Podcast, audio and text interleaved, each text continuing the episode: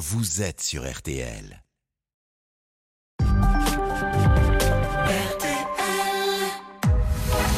22h, minuit 30. Parlons-nous. Caroline Dublanche sur RTL.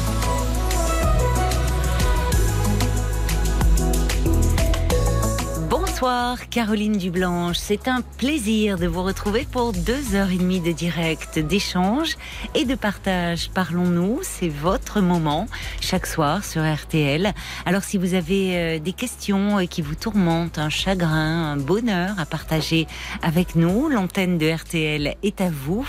Ce soir, c'est Sarah et Paul qui vont vous accueillir et vous guider au 09 69 39 10 11 sous le regard euh, de Marc Bisset à la réalisation euh, de l'émission. Et à tout moment, vous pouvez donner votre point de vue, témoigner de votre soutien en envoyant un petit SMS au 64 900 code RTL, 35 centimes le SMS ou encore euh, en nous laissant euh, un commentaire sur notre page Facebook RTL-Parlons-nous. Et le plus simple, passez-nous un petit coup de fil au standard 09 69 39 10 11. Jusqu'à minuit 30. Parlons-nous. Caroline Dublanche sur RTL. Bonsoir Karim.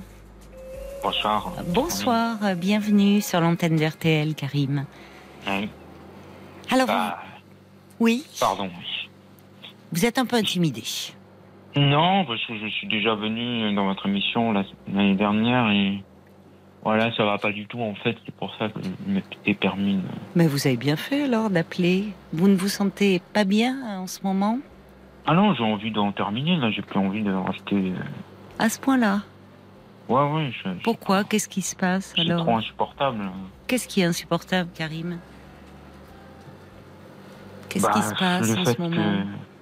que... Non, c'est que là, c'est c'est- le style de travail que je que j'ai fait en fait suite à une réorientation, et ben ça me va pas du tout. Et puis euh, j'étais obligé à chaque fois d'arrêter euh, le contrat de travail, donc au bout de quelques journées seulement. Donc à chaque fois, ça, ça me remet euh, en bas, Oui, ça vous. en bas du moral. Donc Oui. pas. Là, là, vous êtes en arrêt actuellement de travail? Et non, c'est-à-dire je suis au chômage de longue durée. Là, je touche l'allocation de solidarité en fait. D'accord, Depuis plus de 7-8 ans, si vous voulez. D'accord. Vous avez quel âge? 52 ans. 52 ans. Et vous Mm. me dites que vous aviez euh, fait une, une reconversion, enfin, parce que pour euh, changer dans un domaine Mhm. qui vous plaisait davantage, c'était, c'était quel Euh, domaine? Non, ça me plaisait pas en fait. Pardonnez-moi, parce que c'était juste par défaut que je l'avais pris. D'accord, C'est parce que je faisais euh, auparavant, euh, entre 93 et, quat- et 2011, pardon, un tout autre travail. Mhm. Je travaillais coursier euh, Oui, les transports pour leur pour l'URSSAF. oui, Et d'accord. ensuite, euh, il y a eu une, une baisse de charge de travail et le poste avait été supprimé. Ah oui, C'est que dû après faire une rupture conventionnelle de contrat de travail en 2011. et vous aimiez bien ce travail-là, euh, à ce moment-là? Disons, oui, j'étais un peu dans l'autonomie, un peu dans le, Oui, ben oui. en extérieur en Oui. général. Ouais. Et, et dans, en tant que coursier, vous, vous n'avez pas envisagé de rechercher, parce qu'on en cherche beaucoup des coursiers? C'est pas facile, Mm. mais comme vous dites, vous, vous, il y avait cet aspect positif d'être autonome. Ah Oui, mais c'était parce que comme euh, en fait c'était par les transports en commun que ça s'effectuait, donc Ah euh, oui, j'arrivais bien à m'y retrouver Oui, si vous voulez. ah bah comme- oui, je comprends. oui. Oui, c'est moins Comme je n'ai pas le permis, euh, il y avait moins, Oui, la- si vous voulez, le, le stress de la circulation. Oui. des- et le risque des accidents. Mhm. Hum, D'accord, oui, je comprends. Oui, alors que effectivement, dans les euh, coursiers, souvent, ben, on les voit se déplacer euh, sur des scooters, Mhm. euh, sur, euh, Oui, c'est plus oui. compliqué. Mhm. Mais alors, vous, vous, me dites qu'en ce moment, vous, vous en avez tellement marre que vous songez au suicide. Bah, c'est que je suis très très très démoralisé, très, Oui. je, je, je suis pas, je suis pas bien parce que je sais que ça, ce, ce poste sur lequel je me suis réorienté, c'est-à-dire Oui. d'agent de sécurité, ça me convient pas, ça me stresse trop, ça me, Ça vous ça me mange trop la tête. euh, Qu'est-ce que- et puis, qu'est-ce qui vous stressait dans ce travail d'être Vous travaillez la nuit en tant que non, non, c'était la journée en fait, mais Oui. c'est le fait d'être en debout sur de longues heures, tout ça, ça me. non, C'était me- fatigant. Ah oui, oui. Ça me, ça me rend d'une vraiment d'une d'une humeur hein, vraiment très très agressive, très comme je suis de tempérament anxieux de base, donc Oui. je suis pas du tout bien. euh, C'était pas fait pour vous? Non, Et vous non, je, je l'a- je l'avais fait en fait, pardonnez-moi, Oui. par défaut parce que je pensais qu'il y avait des, des opportunités de poste qui, qui étaient, qui Oui. étaient euh, Je comprends. à portée de main, mais en Oui. fait, il- je me rends compte que c'est pas fait du tout. euh, Oui, pour Et même le monde du travail, c'est pas fait pour moi. C'est trop, trop agressif, trop compétitif. Je suis pas du tout bien.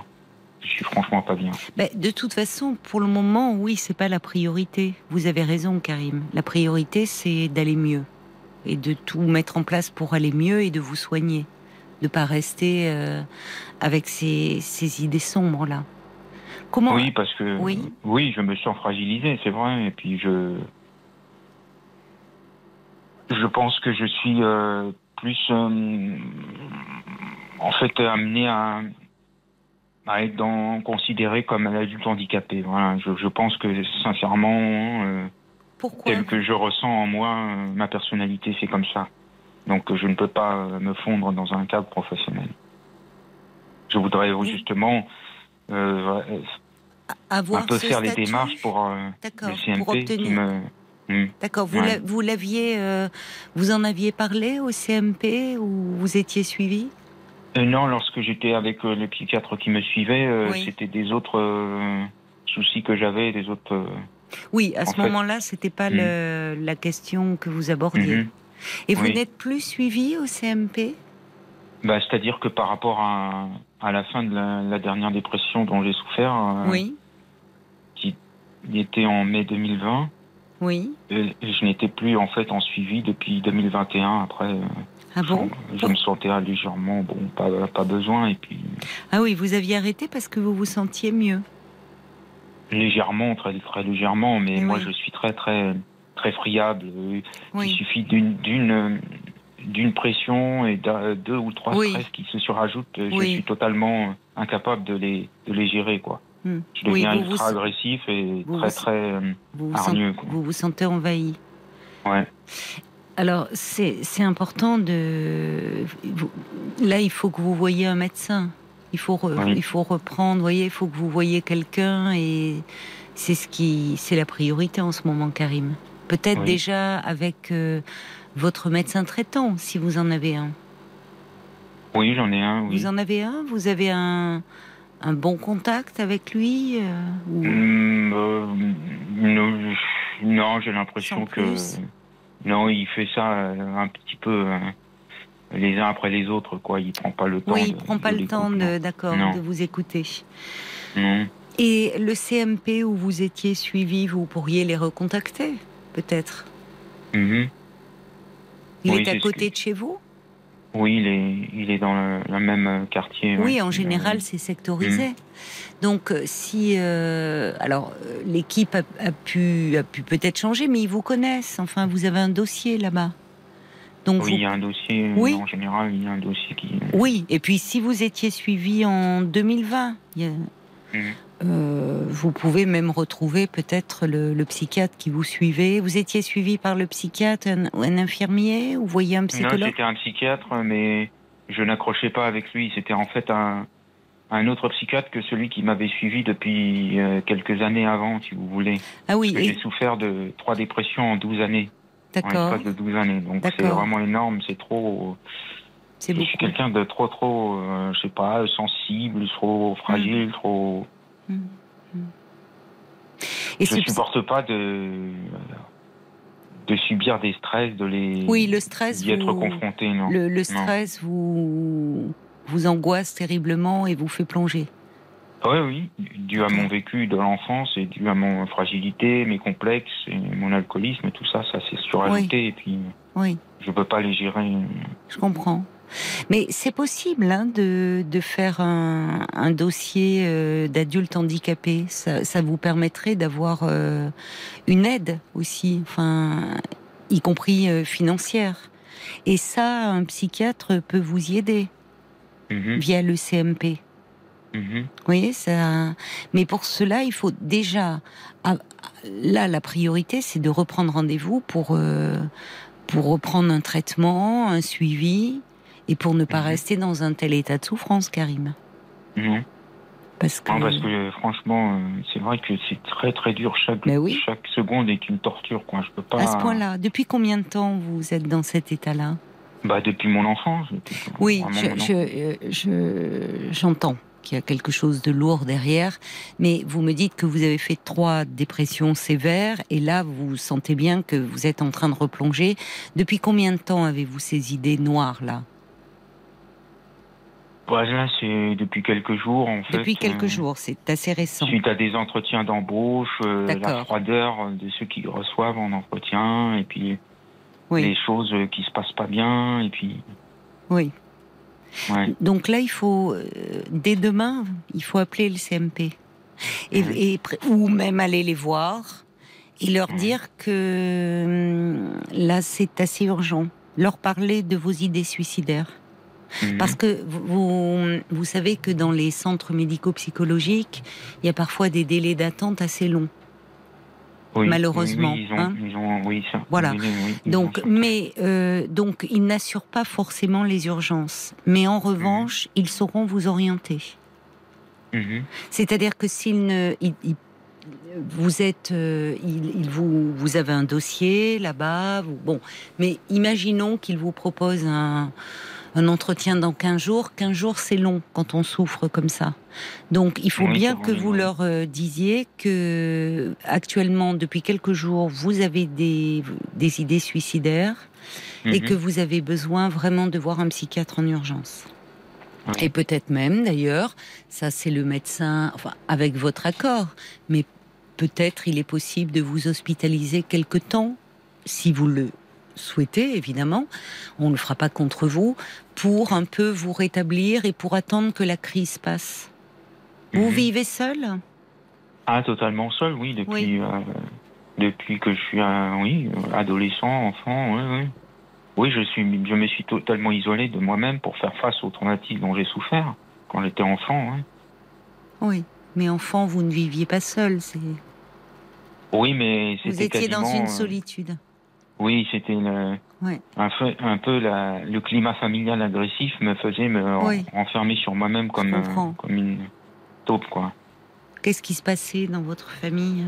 Bah, le- la violence de mon père, les traumatismes qu'il faisait subir à ma mère Oui, et, et à nous, ses enfants, ma sœur et moi. oui. Il y avait un climat très violent. Ah, euh, complètement, euh, qui baignait dans l'alcool et, Oui. Et l'extrême, euh, oui, euh, primaire, euh, homme, de, homme des cavernes. Oui, c'est pour ça que quand vous me dites que depuis quelques jours vous êtes mal parce que vous avez eu des, des entretiens d'embauche, vous, en fait, là, vous avez trouvé ça très froid, très impersonnel et ça vous a ramené à. Ça vous a angoissé terriblement. Ça... Oui, oui, oui, ça m'a un petit peu, oui, Hmm. Remis ça en, en tête. Ben euh, oui, ça fait remonter tout ça. Et puis cette agressivité, vous savez, cette euh, finalement, quand on grandit dans un climat de violence, on soi-même, on, on peut se défendre, à- enfin ressentir comme ça, être très agité intérieurement et ressentir beaucoup d'agressivité. Oui, Et, ouais, ouais. et pour ne pas exploser, c'est important. euh, bah, déjà, on peut vous donner euh, quelque chose un peu pour vous relaxer, pour vous détendre un peu sans vous assommer. Et puis, euh, quand vous vous sentirez un peu plus apaisé, reprendre un, un peu un suivi et avoir un lieu pour déposer tout cela, pour pouvoir parler. Oui. Oui, c'est vrai, oui. Donc, il faut pas euh, attendre en fait plus longtemps, parce que vous le dites, quand on est aussi mal, euh, chaque heure qui passe est, est très difficile à passer. Ah oui, oui, c'est- vraiment l'enfer, euh, un enfer, vraiment. Il y a quelqu'un autour de vous qui pourrait être un soutien pour vous euh, Euh, non, j'ai vu ma soeur la semaine dernière, mais elle m'a pas, ne me donne pas de, de câlins ni de choses qui me soutiendraient. En fait, c'est pas. Vous auriez besoin qu'on s'occupe de vous. Bah, j'ai eu toujours ce côté un peu qui a été très materné euh, par ma mère, donc en fait, c'est pour ça. C'est. Oui, votre mère était maternelle avec vous. Oh, oui, elle était très bienveillante, très présente. Oui. Et aujourd'hui, elle n'est plus de ce monde? Non, elle est décédée depuis six ans et demi, Oui. malheureusement. Oui, ça a dû être euh, très dur pour vous. Oui, oui, oui. C'était terrible et je n'ai pas, réussi à trouver une, une stabilité, une, harmonie, une. Oui, bah oui, parce que c'était euh, c'était un repère. C'était Oui, socle, auprès d'elle, vous trouviez du réconfort. Oui, oui, oui. Hmm. Elle était toujours compréhensive, même si après mes heures noires liées à l'alcool, euh, la Hmm. faisait souffrir aussi en parallèle, Hmm. mais après, j'étais pas maître de, de mes actes. C'était Hmm. ça, c'était Hmm. l'addiction qui parlait. Hmm. C'était pas, c'était pas ma personnalité. Vous consommez beaucoup d'alcool là en ce moment? Ah non, je suis sobre depuis six ans et demi, je me suis totalement arrêté. euh. ah, Vous avez réussi à, à vous Oui, arrêter? Six ans parce et demi depuis le décès de votre maman oui, alors? c'est l'électrochoc qui a fait que ça m'a un peu euh, fait prendre conscience. D'accord. Hmm. Et comment euh, vous avez été accompagné un peu? Un petit peu par les alcooliques anonymes sur certaines séances, oui. Oui. Vous y retournez de temps à autre euh, Ponctuellement, oui, oui, oui.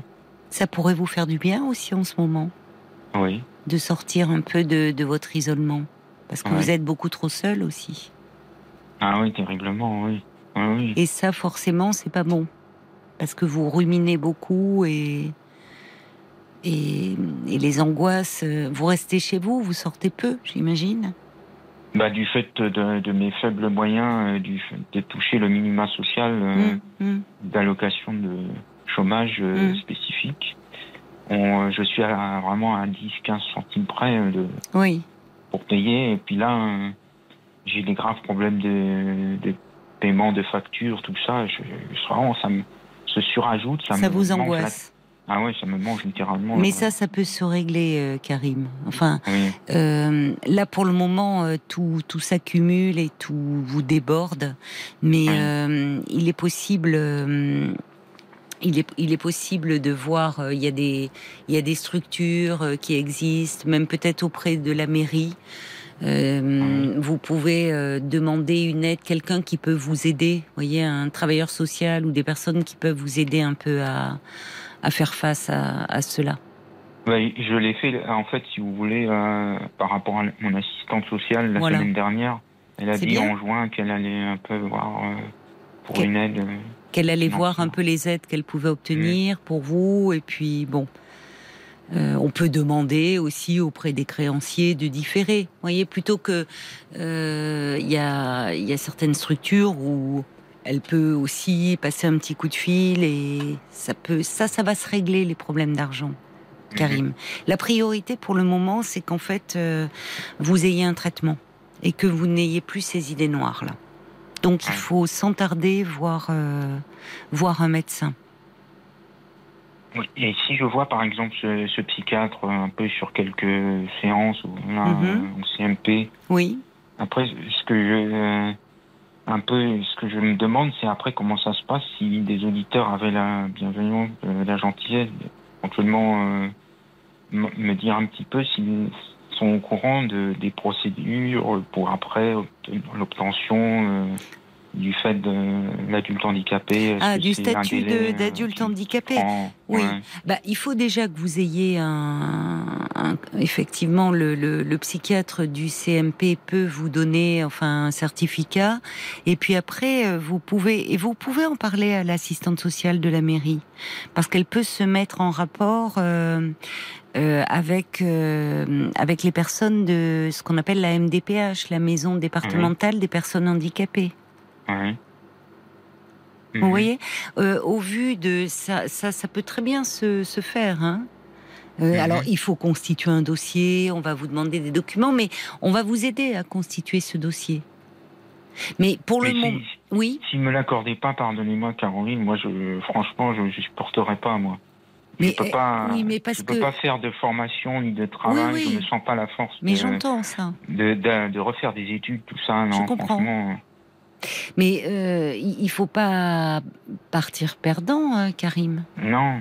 Vous voyez, c'est euh, euh, justement euh, à un moment, le, il y a, y a pas que le handicap physique, il y a effectivement parfois des troubles psychiques tels que une anxiété, de la dépression comme vous avez, qui peuvent euh, faire que, que, que l'on est dans l'incapacité d'avoir un travail. Donc, euh, si ce statut existe, c'est aussi pour euh, donner une protection à des personnes euh, comme vous. Oui.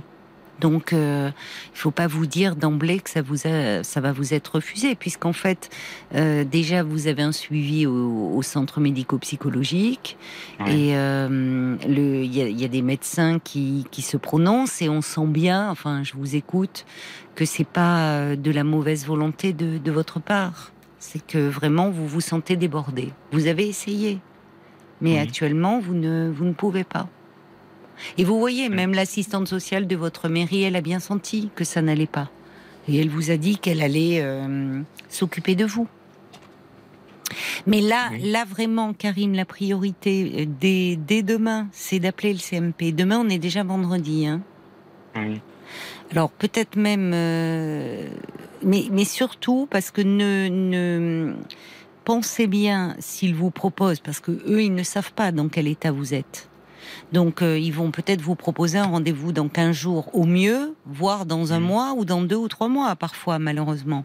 Donc ça, Mhm. ça, ça ne va pas. Donc il ne faut pas vous énerver. Parce que Mhm. la dame euh, de l'accueil, elle peut pas savoir, elle. Il faut juste lui dire que euh, vous étiez suivi là, que vous aviez interrompu votre suivi parce que vous vous sentiez mieux, mais qu'à nouveau vous vous sentez euh, plongé très bas et que depuis quelques jours vous avez des idées suicidaires. Donc Oui. vous pouvez pas rester comme ça parce que vous avez peur, en fait, de passer à Oui. l'acte. Donc là, les CMP peuvent vous orienter vers une structure plus adaptée. Ça peut être au sein de l'hôpital. Euh, si eux ne peuvent pas vous recevoir, peut-être qu'ils vont pouvoir. Hein, mais euh, il y a Oui. le week-end à passer aussi. Donc, ils peuvent vous orienter vers une structure où là, vous verrez un médecin psychiatre. Oui. Alors, ça peut être aussi euh, l'hôpital, vous savez. Si vous vous sentez mal, euh, il est toujours possible de vous rendre euh, aux urgences. Il y a toujours un psychiatre de service. Oui. Et peut-être, je ne sais pas ce que vous en pensez, mais une hospitalisation pendant quelque temps vous permettrait un peu de, de reprendre des forces. Parce que ce qu'il y a, c'est que si c'est après sur un parce que par rapport à je m'excuse d'être un peu là, sur euh, des c'est un peu terre à terre, mais par rapport à mes allocations de sur Pôle Emploi, je me souviens qu'il y a deux ans, j'étais en arrêt maladie et ils m'ont pas payé les pas versé les, les indemnités. Et ça, ça m'avait vraiment pénalisé quoi. Eh Ben, je Donc comprends. j'ai peur que je sois pas, euh, si vous voulez. euh, Oui, vous êtes très angoissé par euh, ces Ah, questions d'argent et je comprends. Alors à Pôle le Emploi, c'est Pôle Emploi, c'est un petit peu parfois compliqué parce que c'est Ah, très très compliqué. oui, oui, oui, c'est vrai, c'est- un- c'est un compliqué. c'est un labyrinthe, c'est beaucoup alors par internet et en fait le mieux euh, c'est il faut s'y rendre en fait. Il faut rencontrer un conseiller. Mais en ce moment dans votre état, tout ça est, est- c'est une montagne à franchir. Vous voyez, vous, vous n'êtes pas euh, à quelques jours et quelques semaines près. Ça, quand vous irez mieux, vous allez le régler. Vous pouvez même demander à l'assistante sociale un peu quelle vous êtes, parce que rassurez-vous, euh, Pôle Emploi peut vous peut vous supprimer euh, des, hum, enfin les allocations. Pendant un temps parce qu'il manque un document ou parce que vous n'avez pas renouvelé votre demande, mais à partir du moment où vous réactivez tout ça, c'est rétroactif. Donc, on, on va vous verser euh, ce que l'on vous doit. Ouais, j'ai peur, hein, franchement, je Non. suis tellement euh, fragilisé que Oui, oui. franchement, si Ben- je suis encore plus, plus bas que terre, euh, là, Oui. franchement, Comment vous payez votre pas, quoi. loyer actuellement? Ben, j'ai fait un. J'ai comme j'avais des retards, j'ai été obligé de prendre sur euh, ben, l'alimentaire en fait en donnant un supplément chaque mois depuis quelques mois en fait. Et ça, ça m'a complètement donc, Donc, bah, bien sûr, c'est dur de vivre dans la précarité comme ça. Donc, c'est bien que euh, l'assistante sociale de, de la mairie du secteur euh, s'occupe de vous et, et, voit avec vous les aides euh, auxquelles, dont vous pouvez bénéficier. Parce que vous savez, malheureusement, beaucoup de personnes, on le sait, ne, ne, ne perçoivent pas les aides auxquelles elles ont droit, soit parce qu'elles ne sont pas au courant parce qu'il existe beaucoup de dispositifs. On a la chance de vivre dans un pays où effectivement il y a une solidarité, où les, eh bien les ceux qui travaillent, ceux qui cotisent euh, peuvent euh, justement, euh, ça permet la solidarité à ceux qui, comme vous, se retrouvent à un moment donné sans emploi, ce qui peut arriver à tout le monde. Et donc, c'est une forme de solidarité nationale. Et il y a beaucoup d'aides qui existent, mais beaucoup de gens, malheureusement, qui n'en ont pas connaissance ou également, comme beaucoup de dossiers maintenant, beaucoup de demandes se font par Internet, mais il y a beaucoup de personnes qui euh, ne savent pas utiliser Internet et qui donc malheureusement passent à côté de ces aides. Donc euh, ça, ça va. Je comprends hein, votre inquiétude, mais vous avez déjà très bien réagi en allant voir l'assistante sociale. Elle vous a dit qu'en juin, elle allait s'occuper de vous. Et je vous dis, Pôle emploi, c'est vrai qu'il faut réactiver souvent des choses. Je ne sais pas si vous le faites par Internet ou pas. Oui, oui. Oui, vous le faites, vous maîtrisez bien. Bon, mais il suffit d'un petit truc qui n'a pas été fait au bon moment et paf, ça coupe. Donc c'est vrai que c'est très angoissant quand bah, vous percevez plus euh, ce qui vous est dû. Ça peut vous mettre en très grande difficulté par rapport à votre loyer, par rapport euh, au fait de, vous nourrir. Et dans ces cas-là, euh, il est possible quand vous irez mieux, c'est préférable d'aller sur place, de voir un conseiller, et, euh, c'est rétroactif. Ce qu'il vous doit, vous allez le percevoir.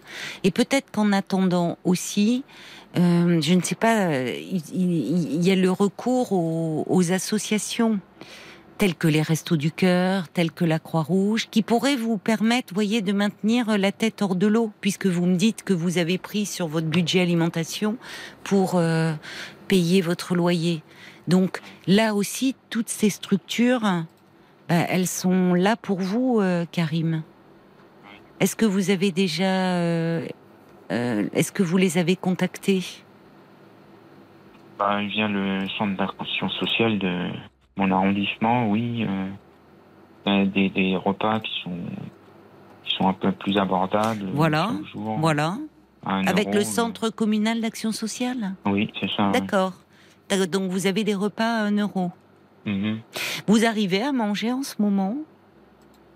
Ou c'est compliqué parce que vous êtes ah, mal Non, je, ne mange quasiment rien. Euh, c'est toujours une tranche de, pain, c'est tout. quoi. C'est limité vraiment à ça. Hein. Oui, mais alors vous êtes... Oui, mais vous voyez, ça ne va pas, ça, Karim, parce que vous êtes en train de vous affaiblir aussi. Et ça, ça, ça, vous voyez, ça, vous êtes euh, enfermé chez vous, euh, avec, euh, on peut, au bout d'un moment, quand l'organisme est très faible, ça joue aussi sur votre morale. Ah oui, ça joue surtout sur bah, le fait que je sens que cette agressivité, elle est là. En, vous êtes en colère. Elle ne demande qu'à être peu plus sortie, quoi. Et comment, quand ça sort, ça sort comment quand vous Bah par euh, des des impolitesses, des bousculades. Oui. Que du, du fond mauvais, que des restes mauvais en fait de mon de mes anciennes années d'alcoolisme. Oui, c'est ça. Vous avez peur Parce que j'ai un fond mauvais. Je sais que peut-être je suis mauvais de, par nature, peut-être. Eh ben moi, il, paraît que ceux qui ont l'alcool mauvais, c'est qu'ils sont mauvais de leur personnalité profonde. Ah. Euh, Karim, c'est beaucoup plus compliqué que ça, vous savez. Bah, je, je crois, je crois pas aux gens qui ont. Vous savez, quand on regarde, euh, euh, quand on voit euh, dans un service de maternité des nouveau-nés avec leurs petits bracelets autour du du poignet, un, un nouveau-né qui vient au monde, lui, il a il, il, a envie que d'une chose, c'est d'être aimé, et, il aime sans condition la personne qui prend soin de lui, et même, ah et même, et même le parent qui euh, qui n'en prend pas soin. Le bébé, il est que dans cette demande-là d'amour. Donc j'y crois pas à ça. Je crois plutôt que c'est votre histoire qui vous fait croire que vous êtes mauvais. Et que vous savez, Karim, souvent quand euh, des enfants qui ont grandi comme vous dans un contexte euh, où il y a beaucoup de, violence, eh bien malheureusement cette violence, euh, elle s'imprime en eux. Elle, il l'intériorise et par moments elle ressort comme ça sous forme d'agressivité. Mais en fait, ça parle de la violence qui leur a, qui vous a été faite. Oui. Donc euh, moi je ne pense pas du tout que vous ayez un fond mauvais. Et d'ailleurs, quand vous me parlez euh, de votre maman, du lien que vous avez avec elle, de la tendresse qu'elle vous procurait, ben là on voit bien qu'il y a aussi beaucoup de douceur et de tendresse en vous. Oui, mais c'était c'était euh, positif comme ça pouvait être négatif justement après dans avec l'alcool. La trop grande protection justement. Oui. Oui. Ce qui fait que paradoxalement, ça m'a peut-être aussi euh, fragilisé parce que justement, comme en plus euh, on était une famille qui ne verbalisait pas, ni, mm. mon père, ni ma mm. mère, il mm. fallait toujours forcer la, parole. Quoi. Oui. Et vous, vous vous exprimez bien? Bah, J'ai toujours aimé la langue française parce que c'est ça, c'est... je me suis toujours réfugié un peu. Euh, oui, dans les lectures, dans... Un petit peu dans les bandes dessinées. Dans les... Ah oui Qu'est-ce que vous lisiez comme euh, bande dessinée? Des comics. Oui. Majoritairement. Oui, d'accord. Et oui, ça vous permettait de vous évader? Oui, de trouver autre chose. Oui, euh, et oui. Un univers euh, qui vous faisait rêver, des personnages auxquels vous pouviez vous identifier? Oui, oui. Ben oui, vous aviez besoin de sortir de, de cet enfer-là. Et vous allez, vous allez, vous, vous avez eu, entre les dépressions, il y a des moments où ça allait mieux, Karim. Donc euh, ça va de nouveau aller mieux. Il faut simplement vous donner du temps. Et au vu de tout ce que vous me dites, de vos conditions de vie actuelles, du fait que vous vous alimentez peu, est-ce que vous arrivez à dormir? Ben, En fait, non. C'est surtout, euh, en fait, euh, les émissions un peu de en fait, de Parlons-nous que vous animez et qui me permet justement, euh, après, petit à petit, d'entrer en sommeil, quoi. De vous apaiser.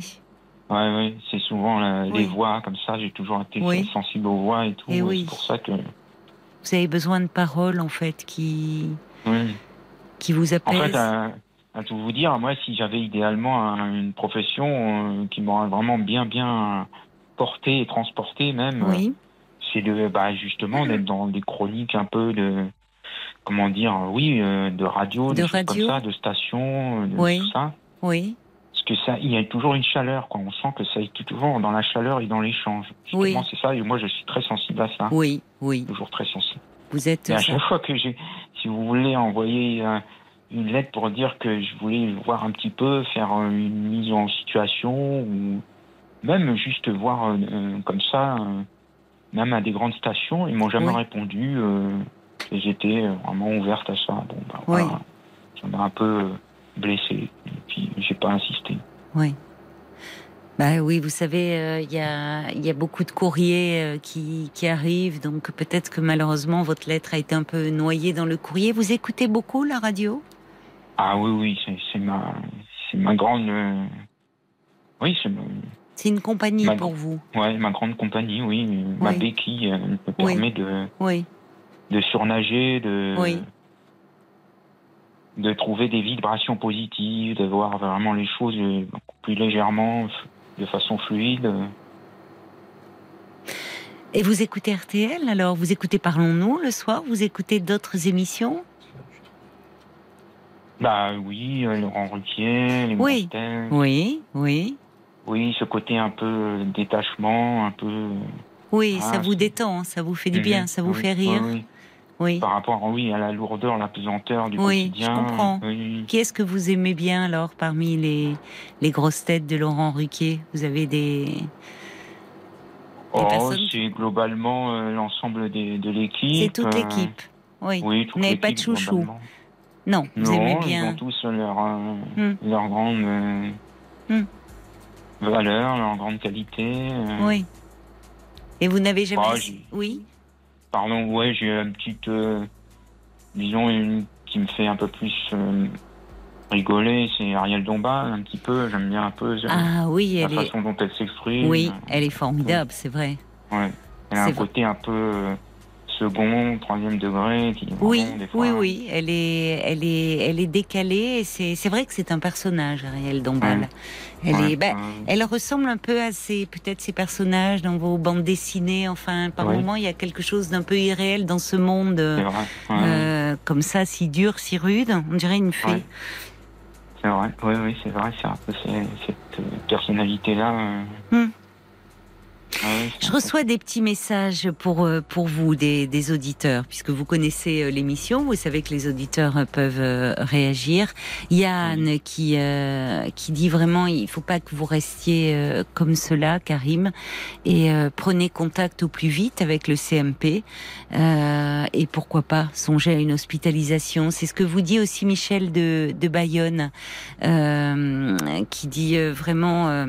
de, prendre soin de vous et euh, de, de reprendre des forces euh, physiquement, psychologiquement. Et après, vous allez euh, régler vos problèmes financiers. Vous savez, l'assistante sociale va vous aider à constituer les, les, dossiers. Il y a Bob aussi, le timide, qui, qui vous encourage. Et puis, Michel de Bayonne dit d'ailleurs, on parlait des associations Croix-Rouge, Resto du Cœur. il y a aussi les banques alimentaires. Et, euh, et peut-être on va se tourner aussi du côté de la page Facebook euh, avec Paul. Exactement. Alors, il y a Katou qui dit qu'il serait urgent que vous voyez peut-être un médecin généraliste avant toute chose, euh, avec votre état actuel, votre mal-être. Il y aurait tout de suite un suivi avec un traitement dans un premier temps, et puis le médecin pourrait vous orienter ensuite pour une prise en, en charge psy très rapide. Il y a la mouette qui vous dit n'ayez crainte. Ce n'est pas parce que vous voyez un psychiatre ou que vous êtes hospitalisé que vous serez déclaré en arrêt maladie, donc vous conserverez vos allocations Pôle Emploi. Et puis il y a Jean-François qui euh, qui écrit étant reconnu travailleur handicapé, moi j'ai profité d'une formation adulte handicapé pour me relancer. Il m'a été offert une seconde chance. Il faut la saisir. Bon courage à vous. Oui. Oui. Oui, oui, il faut que vous avez raison de garder ça dans un coin de votre tête et de vous dire que c'est possible, hein, vraiment, euh, Karim, ça, cette possibilité. Mais la priorité, je rejoins Katou, c'est-à-dire que vous êtes suivi au CMP, donc vous pouvez les appeler, mais les rendez-vous peuvent être un peu longs.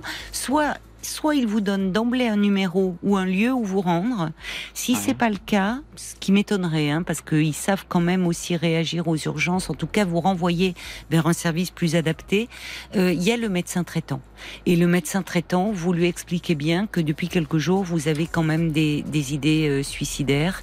On va d'ailleurs euh, euh, rappeler le, le numéro qui a été mis en place euh, par le gouvernement, numéro euh, national, qui montre à quel point ben, il, y a des personnes qui euh, vont mal et c'est un numéro ô combien utile que l'on va vous donner, euh, Karine, qui est en fonctionnement, je crois, Paul, euh, 7 jours sur 7 C'est et ça, 24, heures sur 24. 7 et, sur 7. et ce sont gratuit. des psychiatres, psychologues qui répondent. Oui, c'est le 3114, le numéro national de prévention au suicide. 3114 sur tout le territoire. Euh, vous pouvez l'appeler si vous avez des idées suicidaires, mais aussi euh, si vous êtes euh, dans l'entourage d'une personne qui a des idées suicidaires. Il est assuré le service par des professionnels de soins, des infirmiers, des psychologues qui sont euh, spécifiquement formés pour ce genre de situation. Oui, et qui pourront vous orienter. Et c'est un numéro au prix d'un appel local. gratuit. hein, ce n'est, Ah, c'est ah, même gratuit. Oui, oui. D'accord. Donc euh, rappelons-le. parce que- 3114. 31 14 euh, vraiment et bah, j'espère que là vous allez passer une nuit euh, tranquille vous apaiser et demain d'accord vous, vous vous mettez en quête de trouver un médecin pour que vous puissiez commencer au plus vite un traitement Karim euh, de façon à ce que ces, angoisses diminuent et même vous pouvez dire je me sens mal en ce moment et je préférais peut-être être hospitalisé c'est possible Oui, d'accord? Oui, oui, je vais essayer de. Ouais.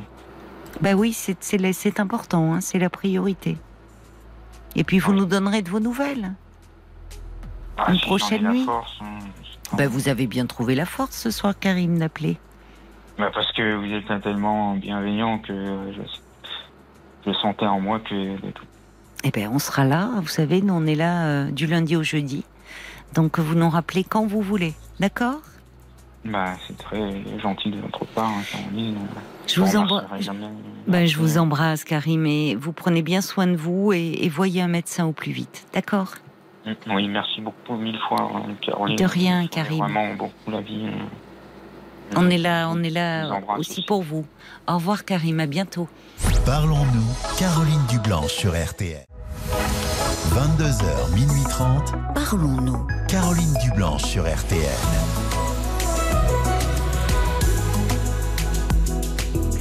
Nous sommes à vos côtés et en direct jusqu'à minuit et demi. Et si vous désirez euh, me parler, eh bien, je vous invite euh, à nous passer un petit coup de fil au standard euh, de Parlons-nous 09 69 39 10 11. Et vous pouvez également composer ce numéro si vous souhaitez dialoguer avec un auditeur ou une auditrice qui vous touche. Beaucoup de messages de, de soutien qui arrivent encore pour euh, Karim en lui disant de bien se soigner. 09 69 39 10 11. Bonsoir Eric. Oui, bonsoir. Bonsoir. Ah, vous bonsoir, êtes. je, euh, je m'appelle- je- je Eric. hein. bah, bienvenue. Vous êtes sur la route, j'entends. Vous cherchez Oui, une je aire euh, pour vous Voilà, je garer. m'arrête. Voilà, je suis arrêté. Ah, bah Voilà. super. C'est plus prudent. Oui, tout à fait. Je suis arrêté, il n'y a pas de problème. c'est plus prudent. Et vous avez le kit main libre Voilà, mais je peux l'enlever, ça pose pas de problème. Oui, mais Marc me fait signe que ça serait mieux pour la radio. Je vous remercie. Ok, je vais arrêter tout de suite. Vous allez avoir un petit temps de le temps qui repasse. Oui, oui, vous inquiétez pas. Et alors, vous êtes, euh, vous êtes là pour le, vous êtes sur la route pour le travail ou pour euh, vous partez Non, en week-end Non. Pas du tout. J'ai 70 ans, je suis en retraite depuis quelques années. D'accord. Et là, euh, je suis de l'Est, du côté de la région Messine, pour situer. Je situe pas le patelin, bien sûr. Oui. Et je descends dans le sud, puisque j'ai une résidence secondaire du côté de Montpellier. Voilà, simplement. Ah, d'accord. Ben, il fait très chaud dans l'est aussi, je crois. Vous allez. Ah Oui, il fait très très chaud. Oui, c'est vraiment. Donc finalement, parce qu'à Montpellier, c'est une ville où ça tape particulièrement hein, aussi. Hein. Voilà, mais je suis en bord de mer. Hein. J'ai une résidence au bord de la mer. Ah, d'accord. Voilà, j'ai cette chance, voilà. voilà. Quelle Enfin, c'est pas trop pour ça que je vous appelais, c'était pour vous dire que j'étais un peu ému par le cas de Karim. C'est vrai que c'est pas Oui, évident, il y a des situations très difficiles. Ah oui, À l'heure actuelle, beaucoup de gens souffrent et j'en suis conscient. Ils n'ont pas toujours cette résilience pour euh, rebondir. Bah, c'est pas simple, vous savez. C'est c'est- pas toujours simple et, comprends. et, et, et- on voit à quel point d'ailleurs euh, la, la, la violence. euh, on, on parle et, c'est bien de dire les, les violences conjugales, enfin d'en parler pour euh, protéger les femmes, mais je trouve qu'on ne parle pas assez aussi des enfants qui sont vraiment les victimes collatérales de ces violences euh, conjugales. Et on sait malheureusement que des enfants qui évoluent dans un univers violent ont beaucoup de risques de développer une dépression à l'âge adulte, voire des passages à l'acte suicidaire, qui ont une très faible estime d'eux-mêmes. Enfin, ça, ça fait beaucoup de dégâts. Et Karim, euh, ben, malheureusement, euh, était dans ce contexte-là. Et, et, et c'est vrai que on- tout le monde ne peut pas être résilient. Voilà, c'est aussi, c'est pas si simple de. D'ailleurs, on a fait un parlons encore sur euh, euh, sur ce sujet parce que vous savez, Ouais. après l'émission, on fait euh, avec Paul, on enregistre. un petit podcast inédit où on revient comme ça sur des témoignages et on a fait un parlant encore euh, dont le thème est la résilience et où on, on en parle de cette, euh, euh, cette parfois à double tranchant ce terme parce qu'il y a des gens qui n'ont pas cette possibilité, c'est pas donné à tout le monde et voilà si vous voulez l'écouter. Mais maintenant on va vous écouter vous d'ailleurs euh, Ah oui. puisque savoir finalement vous dites vous vous rendez à Montpellier dans votre résidence mais vous n'appelez pas pour ça. Non, j'étais pour dire simplement que, comme tout le monde, j'ai connu des problèmes. La vie n'a pas été facile. Je viens des milieux ouvriers. Mon père était mineur. Et c'est vrai Oui. que les études m'ont pas tenté, mais la vie m'a gâté parce que j'ai réussi à m'installer comme profession libérale. D'accord. Et Qu'est-ce que vous faisiez? J'étais euh, dans les assurances. J'avais un cabinet avec ma première et deuxième épouse, que j'étais marié, on a divorcé. Oui. Après, j'ai re- je me suis remarié avec une seconde épouse qui était extraordinaire, une très forte personnalité, qui m'a donné beaucoup de choses. Et puis, euh, malheureusement, elle est décédée il y a un an et demi. Et entre-temps, donc, j'ai récupéré la Covid. Et je vous avoue que c'était très dur et je me suis retrouvé tout seul à la maison. Et si j'avais eu, euh, ne serait-ce qu'un fusil de chasse, je crois que j'y serais passé parce que c'était, je souhaite à Ouais. personne. Hein. Ah, C'est pour Je ça qu'il faut, il ne faut pas donner. avoir d'armes chez soi. hein. Non, il faut pas Mais avoir d'armes. mais- C'est ce que me disait mon épouse. Mais c'est vrai, il ne faut que, pas avoir d'armes parce que malheureusement, un que coup si de ça, désespoir. crois que bah oui, ça bah aurait été oui. dramatique. hein. Ouais, ouais, ouais. Enfin, toujours est-il que je suis là. Et Oui. je suis en fin de compte euh, cet espoir comme quoi, si vous voulez, euh, comme quoi effectivement je suis, euh, comment expliquer, je suis, si vous voulez, attendez, j'ai un problème. Vous avez un problème de voiture? Ah, vous êtes là ou pas? Voilà, je suis en train de regarder, voilà. Simplement, euh, pour vous dire qu'effectivement, ben, tout est possible dans la vie, puis qu'il faut pas avoir peur, quoi, c'est tout. Hein. C'est sur le même topo. Hein. On s'attend à tout, et puis en fin de compte, tout va vite et tout va bien, quoi. Bah, en même temps, là, vous me dites, euh, il y a un an et demi, euh, vous avez perdu euh, votre épouse. euh, vous, vous avez fait une rencontre, je crois. En fait, c'est, on l'a perdu. À nouveau, Eric. Oui. Bon, on va essayer de de le rappeler. Euh, il est sur euh, sur une aire d'autoroute, c'est ça, je pense. euh, Eric? Bon, on va faire un petit 10 parce que là, le temps qu'on arrive aux infos, ça va être 22h, minuit 30. Parlons-nous. Caroline Dublanche sur RTN.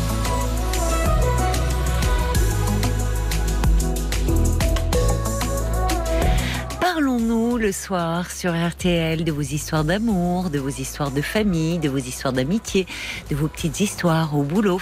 On a hâte de vous entendre au 09 69 39 10 11. C'est un numéro euh, non surtaxé. Et comme cette émission, nous la faisons euh, ensemble, eh bien, je compte sur vous pour nous donner votre point de vue, pour partager votre expérience euh, avec nous. Et avec Paul, nous nous ferons l'écho des messages que vous nous laissez au 64 900 code RTL, 35 centimes par message, ainsi que sur la page Facebook de l'émission RTL-Parlons-nous. Et on vous retrouve, euh, Eric. Ça y est, vous êtes garé, tout va ça y bien. est, je suis derrière. Rebonsoir Caroline, et Ah. désolé pour ce Bah, contretemps. je vous en prie. Voilà. Je vous en prie. Alors, on va je pouvoir, voulais euh, simplement euh, développer mon idée du bonheur en disant qu'effectivement aujourd'hui, euh, bah, suite à mes différentes déconvenues hein, euh, de cœur, de décès, enfin de décès et puis de, de divorce, Oui. j'ai rencontré quelqu'un à travers un site. Alors j'avais vu beaucoup de personnes, puisque apparemment je plais pas mal, donc j'ai eu beaucoup de demandes. J'ai fait quelques tentatives de rapprochement et ça n'a pas été extraordinaire. Et puis là, Oui. euh, tout d'un coup, le destin fait que c'est une personne qui habite très loin de chez moi. Et Ah avec bon qui, euh, oui, elle a mis deux mois pour m'attendre. Elle m'a dit, écoute, tu l'aimes de ma vie, je t'attends, euh, je veux te voir, euh, c'est toi, c'est pas quelqu'un d'autre. Alors j'avoue que j'y suis descendu, puisque j'étais sur la Lorraine, je suis descendu sur le sud. Et puis en fin de compte, cette rencontre a été exceptionnelle parce qu'elle correspondait tout à fait à ce que je souhaitais.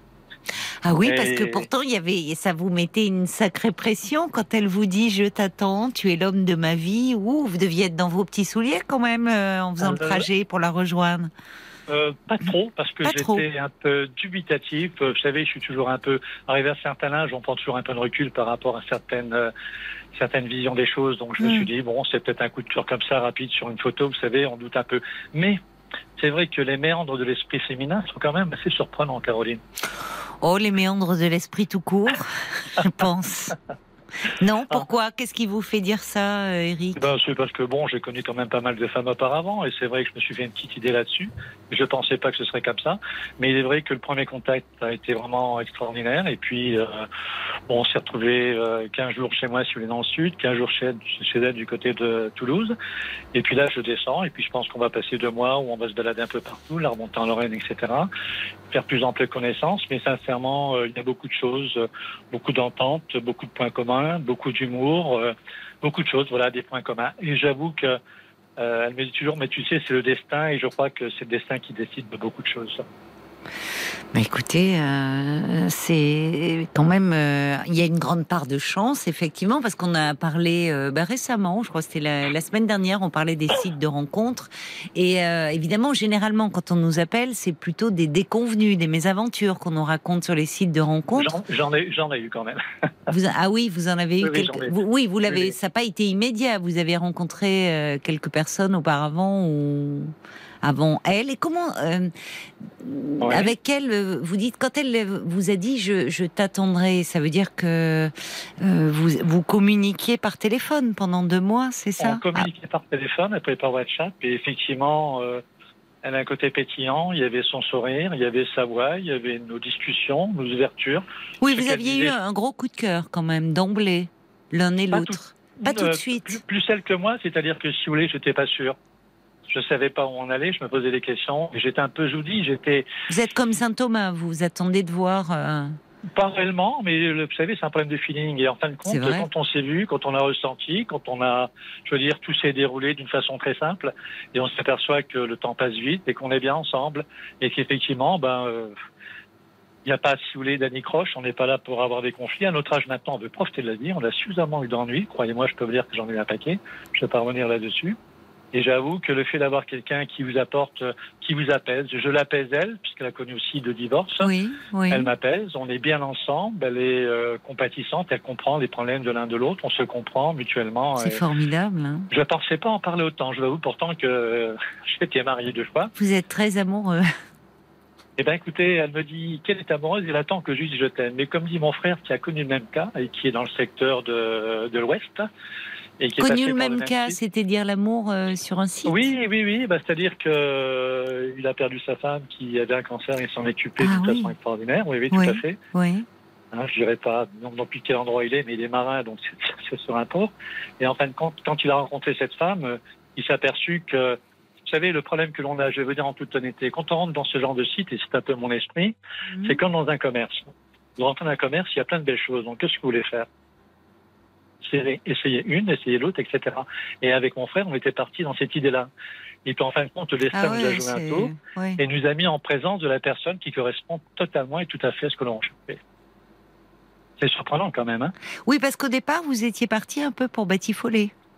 oui, tout à fait. Vous savez, euh, j'étais marié, divorcé, j'ai eu des emmerdes, euh, j'ai eu deux gosses, je suis revenu en Lorraine, euh, j'ai dû me battre, j'ai une femme exceptionnelle, on a dû se battre, avancer, enfin, etc. C'était Oui. pas facile du tout de monter une affaire, je veux dire.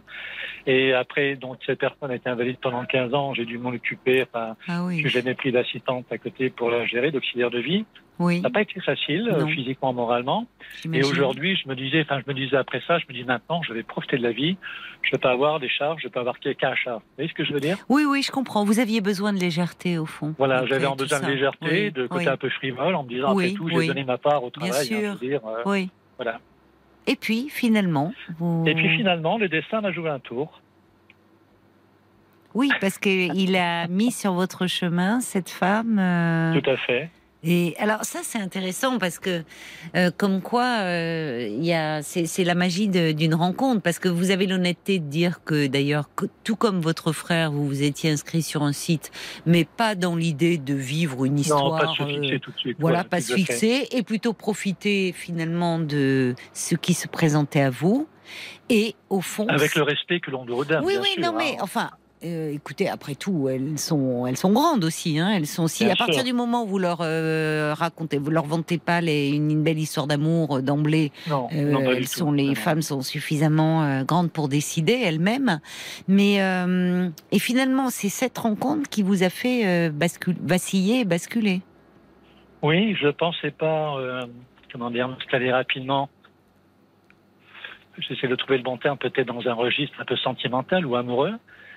Et j'avoue que j'en suis le premier surpris parce que ça se passe, euh, vous savez, ça se passe naturellement. C'est-à-dire qu'il n'y a rien, c'est, c'est naturel, c'est, ça coule de source, je dirais. Il n'y a pas de Mais conflit. oui, c'est- pa- parce que c'est pas simple de. En général, les premières rencontres, euh, de ce que j'entends, ça se passe. euh, euh, on, on se rencontre, on prend un café quelque part, et puis après tout, si on ne se plaît pas, ou chacun rentre chez soi. Vous, C'est vous vrai. avez quand même fait plus de 500 km pour aller la voir, si je comprends bien. Alors, donc, fait exactement 800 et était du côté de Toulouse. ça fait cher le café. C'est Oui mais, c'est- je, je- oui, mais je descends assez souvent. C'est-à-dire que financièrement, j'ai pas de Oui. problème réellement. Donc, Oui. je descends assez souvent dans le sud. Ça permet de naviguer entre les deux. Et euh, elle était du, du côté de Toulouse. Hein. Ce qui fait que, effectivement, on s'est dit, ben tiens, euh, retrouvons-nous sur la, je vais dire l'adresse, non, je vais pas dire l'adresse quand même. Non. Je veux dire sur une ville côtière, bien sûr. Oui, oui. Et puis, euh, Mais comme alors, j'ai donc, vous aviez réservé un hôtel euh, Non, non, non, j'avais un appartement. J'ai une résidence secondaire Ah, au bord de la d'accord. mer. D'accord. Oui. Et donc, euh, l'appartement est en. Je lui ai dit, écoute, j'ai une chambre d'amis, si tu veux, tu viendras dormir. Et puis, en fin de compte, ça s'est passé que, naturellement, tout s'est fait. Je veux dire, sans recherche, sans calcul, euh, sans calcul de l'apothicaire. C'était vraiment euh, simple. Dès la première rencontre, en fait. Ah oui. Au point de venir rencontre. euh, dormir chez vous ou voir avec vous. Voilà, tout à fait. Et après, donc, je suis parti chez elle, où j'ai passé une quinzaine de jours. Là, j'ai dû remonter parce que j'avais certaines choses à traiter. Et ce qui fait que ben, j'ai traité ça, euh, simplement, puisque ce matin, vous voyez, pour vous donner un exemple, ça paraît complètement idiot, euh, ce matin, euh, j'ai un cancer, donc j'ai une chimio. Bon, j'ai une bonne santé, je traite ça, je vous guérirai, ça c'est pas un problème. Hein, tout est possible par rapport à ce que j'ai. Donc ce matin, j'avais une chimio, j'ai terminé à 15 heures ma chimio. Ah je me suis reposé, après j'ai pris la voiture et je dis, je descends la voir. Vous vous sentez suffisamment en forme là pour refaire Oh, le. vous savez, dans la vie, euh, si on se pousse pas derrière, on avance pas. ah oui, mais enfin la chimio, euh, ça peut être. C'est vos. C'est. euh, Non, c'est. vous Vous supportez bien. Vous les supportez bien. Oui, oui, oui, oui, j'ai pas de problème. j'ai pas de problème. C'est le meilleur des médicaments là que vous allez, mais que vous allez avoir là. Bah oui. Non, mais Oui, c'est. Je vais avoir un baume sur mon cœur, c'est Bah, ce non, mais l'amour, euh, l'amour, euh, c'est Oui, oui, oui, c'est un- il y a- y y quelque chose de très puissant hein, dans ce, Oui, dans le fait de se sentir aimé oui, et d'aimer. Il y a quelque chose de. Bah, surtout que ce qui est terrible, Très je vais vous dire, fort. c'est que quand j'ai perdu mon épouse, j'avais quelqu'un d'exceptionnel. C'était quelqu'un de très forte personnalité. Je crois que sincèrement, euh, j'ai jamais connu quelqu'un avec autant de personnalité. Et les deux premiers mois ont été difficiles et je me disais, oh, écoute, si tu pars, si tu, si tu viens à mourir maintenant, ça n'a pas d'importance. Tu as une belle vie, tes enfants sont installés, ils sont heureux. Tout va bien se passer, il n'y aura pas de problème. Et j'avoue que j'ai pas eu des dîners noirs, envie de me suicider, mais Non, oui, c'était plus une un peu- fatalité, un- quoi. Enfin, en disant si ça hein. doit arriver. voilà. J'avais Mm. plus de repères, j'avais un abandon, Oui. j'avais plus de plaisir. Oui. Le vin que vous mangez était fade, le vin que vous buvez était un peu fade. Donc à un Mm. moment, vous dites, euh, allez, c'est tout terminé, euh, pourquoi en profiter, pourquoi aller plus loin, ça vaut pas le coup. Vous voyez ce que je veux dire? Oui. En plus, pour vous donner un exemple à l'heure actuelle, le traitement que je fais, je ne l'ai pas dit à mes enfants, ni à mes amis, je n'en parle pas. Ils ne savent pas que vous êtes malade? Pas du tout. Je ne peux pas leur dire. Enfin, ils ont su que j'étais malade, puisqu'après c'était, j'étais en rémission il y a quelques années, c'est revenu. Mais Ah. dans mon caractère, je suis un peu loup solitaire. Et y compris sur le plan sentimental. C'est pour ça que, si vous voulez, tous mes principes, tout ce que j'ai établi dans ma vie, mes- ma façon d'être, j'ai tout euh, mis ça au placard et maintenant je vois autrement. C'est idiot, hein C'est peut-être simple, je sais pas. Est-ce que c'est. Est-ce est-ce- c'est lié Il y a cette rencontre. Est-ce que c'est elle? Il y a aussi euh, finalement la, la maladie le- qui, qui peut aussi. Non, il y a le destin. a Je pense que c'est le destin, C'est le destin, vous. Ah oui, c'est. Je vais vous dire très simplement pour vous situer. On dit que le destin, c'est Dieu qui se promène incognito. C'est Albert Einstein qui disait ça. Peut-être. Moi, je dirais simplement que j'ai un ange gardien. Vous savez, pour euh, schématiser un peu très simplement, mais peut-être je voudrais pas trop me voiler sur l'antenne, puisque si certaines personnes écoutent, mon histoire est assez particulière et je pense qu'il y a certaines personnes qui font un rapprochement. Moi, quand j'ai commencé, je venais d'une famille très pauvre. Je veux Oui. dire, euh, je ne voulais pas travailler. mineur, Je- oui. je- je- voilà, j'ai horreur de travailler. Le travail ne m'intéresse pas. Je suis un paresseux. Je voulais pas de responsabilité, je voulais pas de femme et je voulais pas d'enfant. Hmm. Et j'ai une femme avec qui j'ai eu deux enfants, j'ai divorcé, une autre femme avec qui on n'a pas pu avoir d'enfants. Oui. Donc je suis veuf j'ai beaucoup de responsabilités dans lui, parce que quand vous gagnez de l'argent, il y a beaucoup de responsabilités, vous savez que ça ne tombe pas comme ça.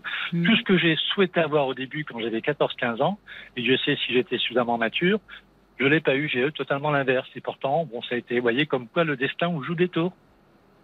Oui, mais le destin, vous l'avez quand même aussi. euh, vous avez donné à vous un petit coup de pouce, quand même. Oui, énormément. Il y a des Merci. choses que j'ai décidé que, Bah oui. avec beaucoup d'inconscience, ou des gens n'auraient jamais fait. Ça, c'est clair, c'est. Ça, c'est sûr. Et cette femme que vous avez rencontrée, elle est au courant, elle, de, de votre état de santé ou... Oui, oui, je lui ai dit. Ben, je lui ai dit tout Ah, elle, récemment. vous il- lui avez dit. Oui, je lui ai dit en toute honnêteté, on a parlé, je lui ai dit écoute, je sais pas si c'est bon qu'on continue. Parce que euh, moi, j'ai eu à charge, donc effectivement, ma femme handicapée, pendant très longtemps, à gérer. Oui. Vous savez, euh, tous les besoins de la vie, j'ai pas pris d'auxiliaire. Hein. C'est pas facile. C'est pas facile du tout. Et je lui ai dit, écoute, je voudrais pas t'imposer ça. Par respect, peut-être aussi par amour pour toi. Je crois que il faut que tu le saches. Et si effectivement c'est un problème pour toi, ben c'est tout, on arrête, c'est comme ça. C'est dur, mais il faut être, il faut être euh, respectueux. Et comment a-t-elle réagi? Elle est là. Et ben, elle m'a dit, euh, t'es l'homme de ma vie, je t'aime, je serai là, je m'occuperai de toi, je serai présent. Demain, c'est peut-être moi qui aurai quelque chose, je sais que tu vas t'occuper de moi. Donc, écoutez, euh, c'est de belles paroles quand C'est même. une belle histoire. Ouais, c'est une très belle histoire. Bah d'ailleurs, je voyais Marc qui s'agitait un peu derrière son écran. Je crois que c'est vrai que j'ai, au même moment, sans se, sans se regarder, je dis ça fait penser à la chanson de Michel Fugain, parce que vous qui étiez Oui, plutôt oui, oui. dans, enfin, dans l'est, elle qui est dans le sud et c'est un bon roman, c'est une belle histoire. On Ah va, oui, oui, oui, on va vous la passer pour qu'elle vous accompagne sur la route. Vous avez encore euh, long là à parcourir? Bah, écoutez, je suis sur une station à Beaune, là, tranquillement. Il me reste à peu près quoi? J'ai fait 300 km. Il me reste euh, 500, enfin 480. Ça va être assez rapide. L'amour. Puis j'aime bien conduire la nuit. Non, non, puis j'aime bien conduire. J'adore. En plus, j'ai une très bonne voiture. Mais en plus, peut-être que Cupidon me donne des ailes. On sait jamais. Ben moi je pense. Oui, mais je pense, oui. oh oui, je pense que cette histoire, euh, oui, vous donne des ailes. Ça s'entend, Euh, ça s'entend, puisque euh, finalement, au vu de ce que vous avez traversé, de ce que vous traversez encore, elle est là. Vous avez et ça, je trouve que hum, c'est justement il y a quelque chose dans une rencontre. Là où il y a véritablement rencontre, c'est quand ça bouscule nos certitudes, nos préjugés, nos et c'est pour ça que je, je me dis que c'est vraiment une véritable rencontre que vous avez fait là. Parce que souvent, on- euh, d'ailleurs, il y a une expression, on dit au, ah, ben, c'est un- au plaisir, de- c'est un plaisir de vous avoir rencontré. En fait, c'est complètement plat parce qu'il n'y a aucun plaisir. Les vraies Bien rencontres, elles nous bousculent, elles nous bouleversent. Et finalement, elles font vaciller toutes nos certitudes et tout. C'est ce que vous nous expliquez au fond. Euh, Dites-vous n'y croyez plus Et, ou, puis- et puis, euh, vous savez, moi, je, je lui dis toujours, parce qu'en fin de compte, on a un certain âge. Bon, bien qu'on soit bien conservés tous les deux. Moi, j'en ai 70. C'est vrai que je suis pas un peu plus jeune, mais aussi. Euh, 67 ans, je veux dire. Et elle me dit, mais tu sais, je commence à être un peu ridé. Alors, je lui dis toujours, mais tu sais, tes rides, c'est, ce sont comme deux bêtes parenthèses qui s'ouvrent sur la beauté de ton cœur, et puis c'est tout. Oh, quel charmeur. Arrêtez. Vous savez parler aux femmes. Vous savez sais parler, aux femmes. femmes. Mais maintenant, voilà, oui, oui, vous savez. Je sais, mais ça fait rien. Je l'ai sorti du cœur. Je l'ai pas inventé. Oui, oui, oui, oui, oui, oui, oui. Bon, en tout cas, c'est vraiment, euh, euh, c'est une belle histoire. On vous souhaite euh, le, le meilleur, vraiment, une euh, belle histoire. Ça, elle est, elle est déjà belle et longue histoire. euh, Oui, oui, oui. On a, on a Plein maintenant de bonnes années pour en profiter. Oui, de bonnes oui. années pour profiter. Pour en profiter. Le plaisir. C'est pas Ouais, le hasard si finalement cette femme elle est sur votre route euh, aujourd'hui certainement. On va Merci vous, mon ange gardien et merci Monsieur le Destin. on va vous, on va vous passer une petite dédicace pour vous, euh, Michel Alors juste Fugain. une chose par contre, j'aurais préféré plutôt que Michel Fugain parce qu'on adore tous les deux cette chanson que Ah. je lui ai fait découvrir. Mince. C'est de son de Souchon, La vie ne vaut rien, rien ne vaut la vie. J'adore cette chanson. Ah, elle est belle. Oui, c'est vrai qu'elle est magnifique. J'adore les paroles parce que j'adore ces paroles. Bah, euh, euh, moi Voilà. j'adore, euh, j'adore déjà Alain Souchon. Oui, Souchon parce qu'il est, il est tellement tendre, enfin il est et, Très, et puis très, il y a cette nostalgie un peu douce amère toujours, enfin il a toujours de, de magnifiques paroles, puis il est d'une telle simplicité, d'une telle gentillesse. Exactement, Eh ben alors- un grand poète des plus simples, c'est vrai. Alors on, alors on la passera plus tard, me dit Marc, Ah bah parce qu'il a calé. Voilà, Et je suis en comme ça- voiture, c'est pas grave, je suis en Comme voiture. ça, donc ça je vous oblige à faire le trajet avec nous, ça va hein Parce qu'on va, Donc, on va la passer. Jusqu'à minuit 30, jusqu'à minuit 30. Jusqu'à minuit 30. Ah oui, après, euh, nous, on s'arrête. Mais vous serez peut-être arrivé Non. Dans une heure, ça fait un peu juste. Non, non, non, non, non. Non, non, non, non, allez-y, euh, arriver doucement. Prenez le temps, prenez le temps d'arriver. Mais d'ici minute non, 30, non, non, non, on la passera, celle d'Alain Souchon, pour vous et, euh, et votre amoureuse. Eh ben, Bonne écoutez, route. Eric, à En tous les attendant, merci de m'avoir écouté et merci de m'avoir accordé tout ce temps. C'était vraiment très sympa. C'était un plaisir. hein. Merci bien. Michel Fugain, une belle histoire. Et c'est une belle histoire que nous a raconté euh, Eric. Ça fait penser un peu à un film de Lelouch, d'ailleurs, la façon dont il parlait, euh, Eric, de cette rencontre. RTL. Jusqu'à minuit 13h30. Parlons-nous. Caroline Dublanche sur RTL. Et voilà, Eric a repris la route. Il va entendre vos messages parce que euh, ça vous a fait du bien d'entendre euh, d'entendre son histoire, cette euh, belle rencontre. Il y a Brigitte qui dit j'ai qu'un mot hein, en écoutant l'histoire d'Eric, magnifique. il y a également Bénédine qui dit très beau témoignage, très positif, optimiste, un rayon lumineux. Il y a Michel de Bayonne, il me dit mais moi aussi je suis sur la route et je me suis arrêtée spécialement pour écouter Eric. qui dit oui, l'amour est le meilleur euh, des médicaments. Euh, et euh, Michel qui adore également l'ami Michel Fugain et Laurent, pas Laurent Souchon, Laurent, Souchon. Oui, parce qu'il m'aimait Laurent Voulzy, Michel. Non, alors Alain Souchon, évidemment, que nous écouterons un peu plus tard dans l'émission. Euh, chose promise, chose due, mon cher Eric. Euh, il y a également euh, bah, Jacques qui dit Eric, la vie réserve des hauts et des bas. Il faut savoir affronter ces moments de difficulté et avoir conscience de nos chances. Bonne route, euh, bonne route à vous. Et puis il y a un petit message de, de Pascal qui voulait revenir sur le témoignage de Karim. Et Karim nous disait qu'il écoutait, parlons-nous, que ça l'apaisait ce soir, le, le soir, d'entendre des voix comme ça, des, des personnes qui, qui s'exprimait. Euh, il était, hum, il souhaitait avoir des témoignages d'auditeurs par rapport à l'allocation euh, adulte handicapé. Euh, Pascal a envoyé un petit SMS et je le remercie à ce sujet. Il dit vraiment, je souhaiterais que vous puissiez rassurer Karim, qui pourra bénéficier d'une réponse positive à une demande d'allocation adulte handicapé le CMP, Centre médico-psychologique, est la voie idéale, ajoute Pascal. J'ai connu ça, je suis passé par là. Voilà, donc euh, il faut vraiment euh, garder toutes les raisons euh, d'espérer, mon cher Karim. Bonsoir Nicole. Oui, bonsoir Caroline. Bonsoir et bienvenue. Est-ce que je peux mettre le haut-parleur? Non. Non, d'accord. Ma réponse sera très nette et non, je suis désolée. C'est vrai que pour vous, vous entendez mieux, mais euh, pour la radio, c'est pas bon du tout. Ah oui, oui. Ah, c'est ben non pour ceux qui écoutent. Enfin, ça fait de l'écho, c'est terrible. Pardon. Hein. Euh, en revanche, Marc peut vous mettre le retour euh, son au maximum, si vous voulez. Non, non, mais ça va. Vous m'entendez bien? Oui, oui. Bon, ben c'est parfait. Alors, je vous écoute. Oui, je, je, disais que ben, j'ai des problèmes avec ma fille euh, qui a 1000, 1200 km là. D'accord. Et on a été euh, beaucoup, euh, l'année dernière, on était déjà séparés avec son compagnon. bon, elle fréquente quelqu'un comme. c'est un, un Algérien, il est très gentil, d'accord. Bon, il n'a pas les mêmes coutumes que nous. Et puis, bon, ben. Euh, avec ma fille, euh, si vous voulez, elle passe beaucoup euh, son copain et moi après, quoi. elle a quel âge, votre fille? Bah, Elle a 47 ans. Oui. Et puis, du jour au lendemain, elle est partie dans le sud. Hmm. Et lui, il fait le va-et-vient puisqu'il veut pas, il veut pas quitter son appartement étant donné que euh, elle veut pas mettre euh, l'appartement aux deux noms. Donc euh, lui, il dit que s'il quitte son appartement, après il va se retrouver dehors. Oui. Et puis moi, donc, comme je veux aller dans le sud aussi, je lui posais la question si je pouvais passer parce qu'elle m'envoyait des SMS. que, que j'avais eu le Covid-19 et puis j'ai plus rien maintenant. Et à un moment donné, elle m'a dit euh, Maman, euh, tu seras toujours ma mère, euh, je te pardonne. et peut-être que par la suite, elle pense revenir, mais là, comme je dois aller dans le sud au mois d'août, je lui pose la question si on peut manger ensemble, mais je ne coucherai pas chez toi, j'irai à l'hôtel.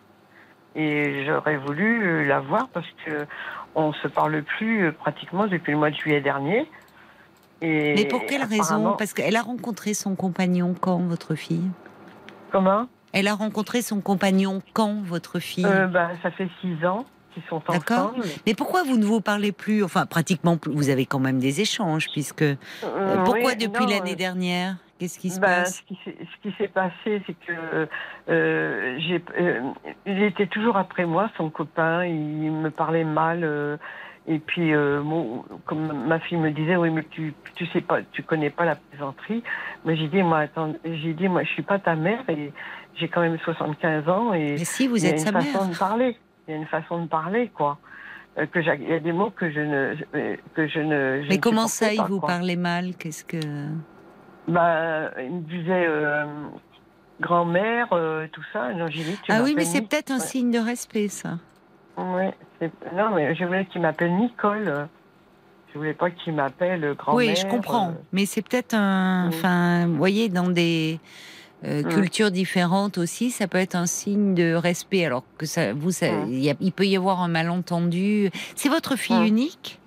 Maintenant, j'ai j'ai déjà mon fils euh, euh, Sylvain qui est né en. Ne donnez pas trop de 25 prénoms. Il vaut mieux pas donner trop de non, bah, choses qui identifient. 25 janvier. Ben non, oui. Et la deuxième, elle est née en, bah, le 9 août 69. Et puis la dernière, euh, 7 avril 74. Oui. Donc, euh, Mais vous semblez avoir un lien particulier avec cette fille-là. bah, disons que c'était ma poupée. Hein, c'était ma préférée puisque. Euh, celle qui, qui dans le 06, euh, elle, est partie, elle avait 17 ans, s'est envolée, quoi. Et puis après, bah, elle, elle a 52 ans, elle n'est jamais revenue. Hein. Mais elle, j'ai pas de problème avec elle. Ah bon Le fait de ne pas la voir ne vous peine pas? Ben, elle est partie à 17 ans, mais on s'est vu, elle prenait l'avion, elle venait à Paris, euh, on faisait des anniversaires avec son père. Mais elle est partie où à 17 ans? Elle était. Ah ben, elle est partie à Nice, carrément. Bah, elle était mineure. ben oui, à 17 ans. Oui, Vous l'avez laissée. a- Ah, elle est partie chez son père. Non, non, elle est partie avec un copain à 17 ans. Et vous l'avez laissée partir? Bah, c'est son père qui a donné l'accord de, de partir à 17 ans. Oui, mais aujourd'hui, elle a normalement- 52 ans, me dites-vous, Oui, et, oui, et, oui. et vous ne vous voyez pas beaucoup? Ah bah si, on se voyait aux anniversaires, elle prenait l'avion. euh, euh, moi, je venais aussi, je prenais l'avion pour aller la voir. Mais c'est quelqu'un euh, qui qui n'a pas eu malheureusement euh, la chance de trouver quelqu'un euh, de stable parce que elle a été assez mariée en grande pompe euh, et puis ça a duré sept ans et puis bon ben voilà elle se retrouve euh, bah, qu'elle est toute seule avec une ma petite fille qui a 13 ans et c'est vrai qu'à à 1250 km euh, euh, on se voit pas souvent hein. Ah, donc elle est proche de sa sœur aussi? oui oui oui maintenant oui ils sont à Ils sont 200 dans la même région. Elles sont dans la même Voilà, région voilà. D'accord. Il n'y a pas longtemps qu'elle qu'elle a quitté euh, la, la ville de Paris euh, Mm. pour, euh, pour s'installer parce qu'elle en avait marre. euh. Mm. Et là, elle a trouvé un travail. elle a trouvé un travail, sans quoi avant, elle était, bah, elle était en, elle, était- elle, touchait l'allocation de so- solidarité. Et vous avez quoi. un fils également, c'est ça? Oui, oui, j'ai un fils qui a bah, 52 ans. D'accord. Ah, c'est des, Et ce lui, sont des il est- jumeaux il est Pas alors très loin. Il est pas très Ce loin sont de des moi, jumeaux est. Parce que vous, ce sont des jumeaux Puisque vous me dites, Euh, votre fille, elle a 52 ans aussi, votre fils également. Oui, oui, euh, bah oui, euh, mon, mon fils, il a 54, et, et l'autre, elle suit Ah, derrière d'accord. 52, oui, c'est vrai qu'ils ont 16 mois de différence. 16 mois de différence, oui. Et après, 5 ans après, j'avais la dernière, en 74. Et elle, elle a 47 ans, la dernière. Oui, alors c'est vraiment la petite dernière. D'ailleurs, qu'il y, a- il y a une chose qui me frappe, c'est que vous, vous parlez de son compagnon en disant son copain. On dit ça souvent pour des jeunes gens, pour Ah. des adolescents. Comme si c'était encore une gamine pour vous. Mm, Non, non, je- non, je, je pense pas. Non, c'est pas. C'est oui, curieux de dire son copain. C'est Bon, curieux. Oui, pour moi, je pense que. Bah, c'est son compagnon. Oui, son compagnon. Mais ils sont pas mariés, hein. Ils vivent pas ensemble. Ils vivent pas ensemble, hein. Non, non. Mais à l'heure actuelle, moi, je me rends malade. Mais Et, euh, pourquoi Je fais de la dépression. Bah oui, je fais de la dépression. Et euh, j'ai déjà fait une tentative de suicide en 77, une dépression en 86. Et là, euh, comme mon compagnon, on est, ça fait 12 ans qu'on est ensemble, lui il travaille encore. Il a que 54 ans, moi j'en ai 75. Mhm. Et c'est la solitude. Euh, avant on était en HLM, mais maintenant on est en maison puisqu'on a, on a quitté euh, la région parisienne. Bon, la Bretagne c'est très bien, mais bon, moi j'ai pas d'activité. Mais on m'a proposé de faire des ateliers, donc là c'est récent, avec mon docteur là. Et je dois rentrer euh, en clinique euh, justement pour le système nerveux.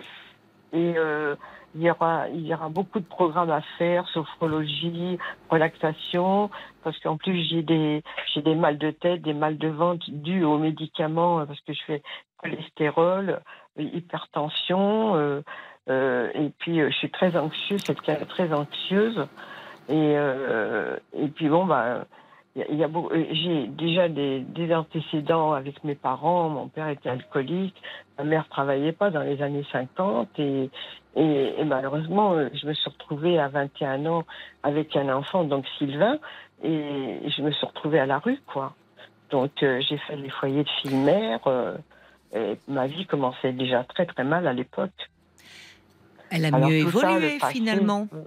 Le passé revient. Bah, elle a bien ah évolué votre vie au regard de la façon dont vous avez démarré. Effectivement, mmh. c'est pas simple de se retrouver euh, avec un enfant seul, sans famille. Ça va mieux là depuis votre vie quand même.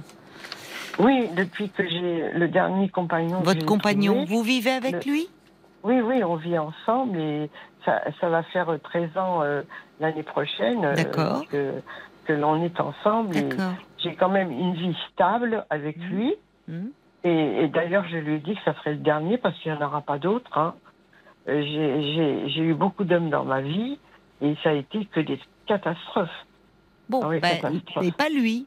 Vous voyez que ça s'améliore. Non, non, non.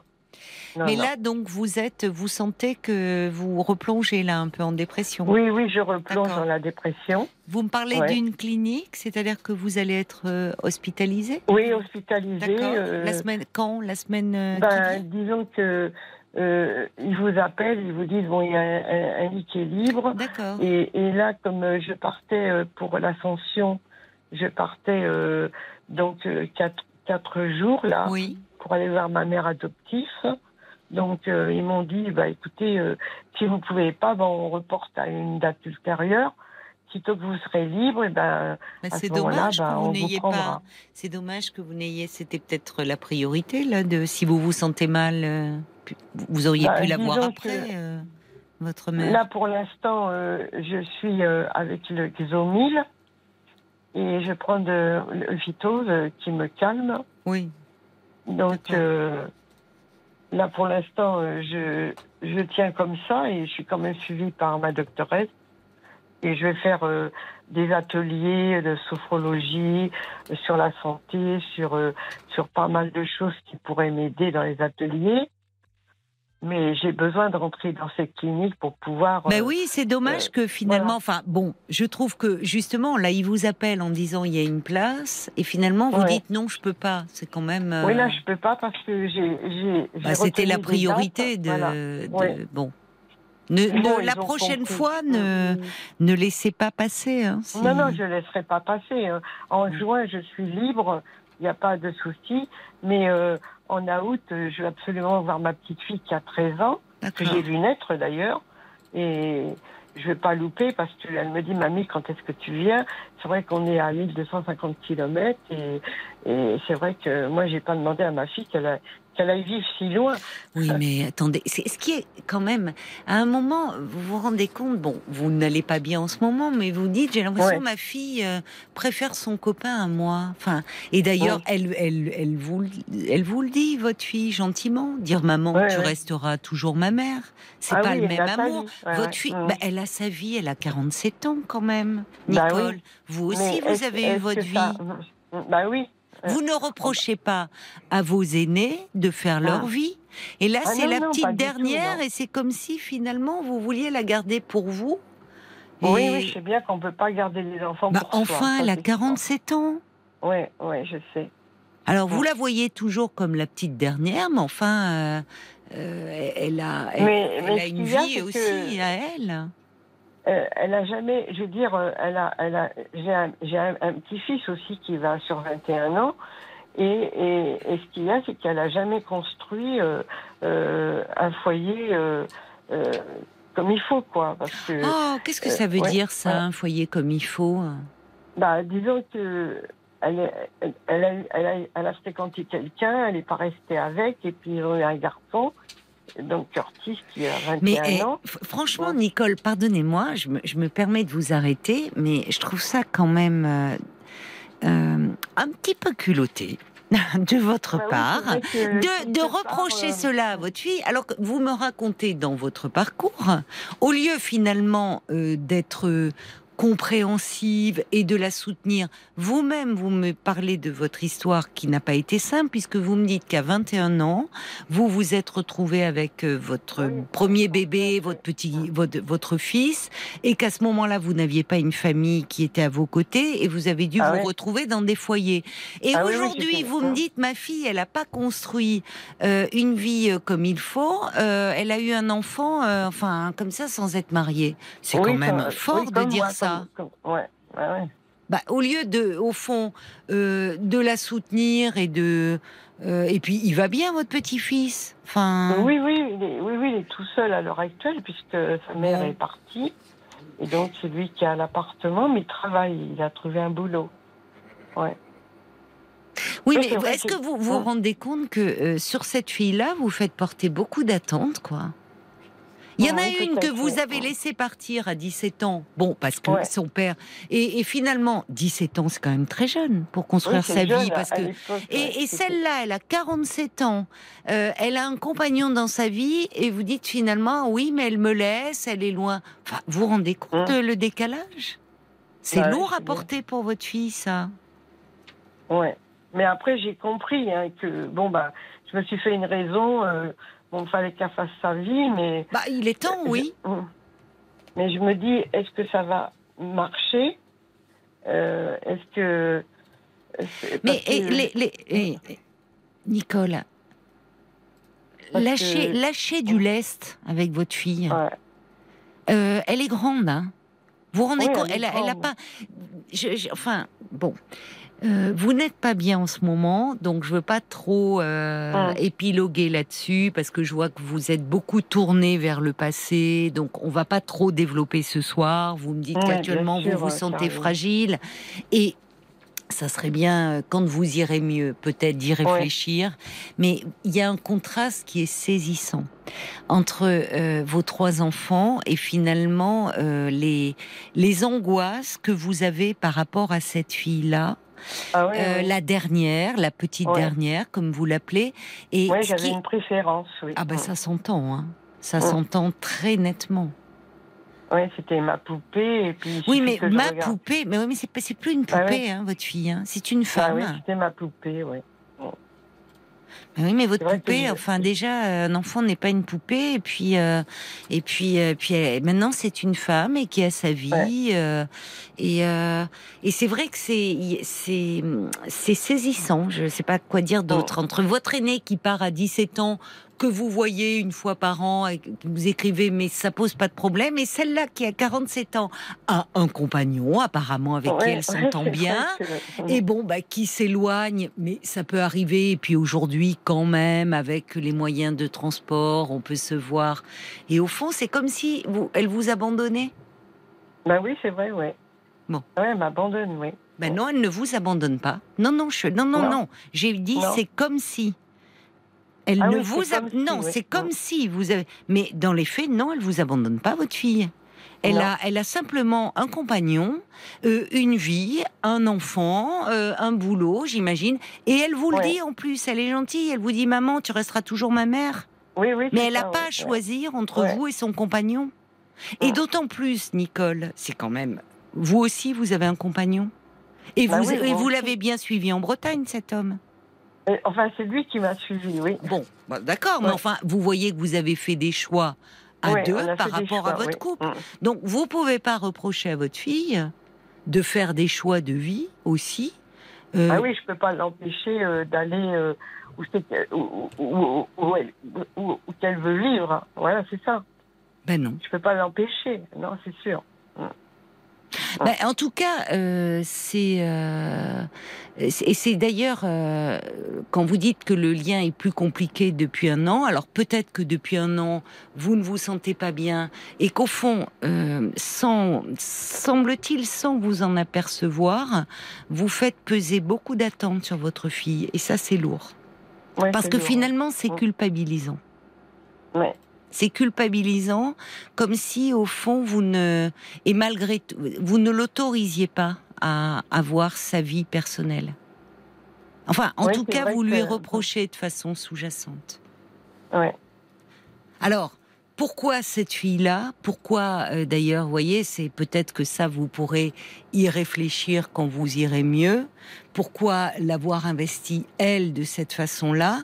Ça montre, votre témoignage montre une chose, d'ailleurs, de façon assez édifiante, que c'est pas simple d'être l'enfant préféré. C'est pas Ouais, simple. Ça fait Non, porter ça. beaucoup de ça. Finalement, les, au- les autres enfants de la fratrie envient ce rôle-là, le- ce rôle-là, et parfois Ouais. jalousent l'enfant préféré. Ouais, Mais finalement, être l'enfant préféré, parfois, c'est un peu lourd parce que euh, parce que finalement l'enfant préféré ben, il n'a pas le droit de s'éloigner il faut qu'il comble quelque chose chez le parent qu'il investit un peu trop Ouais. c'est pas toujours simple. Alors peut-être que ça a trait à votre histoire où vous, malheureusement, eh bien, vous vous êtes retrouvée très jeune femme avec un bébé, à être dans des foyers que vous auriez bien aimé, certainement avoir une famille, une mère soutenante, Ah oui, et fait. que vous n'avez pas eu. Donc vous avez peut-être Ouais. reporté toute votre affection sur cet enfant-là. Peut-être, je Bah, ne sais sur- pas, elle vous trois, ressemblait. Sur, ouais, sur les trois que j'ai reporté toute mon affection. Oui, enfin, vous, Vous avez, avez- dit, et c'était un cri du cœur, dire c'est ma fille Ouais. préférée. Hein. C'est Mm. quand même bon. Mais c'est vrai que ma mère, on était déjà l'aînée de six, enfin, j'étais l'aînée de six, et à l'époque, euh, les mères, ils travaillaient pas. hein, et ma mère travaillait pas, elle était au foyer. Et mon père, il y a que mon père qui travaillait, donc euh, on était un peu délaissés puisqu'on allait dans des maisons, euh, justement, on était trop maigres. Et je me suis retrouvée à aller à Biarritz et puis à Grenoble parce que j'étais trop maigre avec mon frère. Et ma mère, elle avait, elle s'occupait pas trop de nous. Je me souviens, je me souviens qu'à 6 ans, j'avais même pas une brosse à dents pour me laver les dents, vous voyez, position quoi.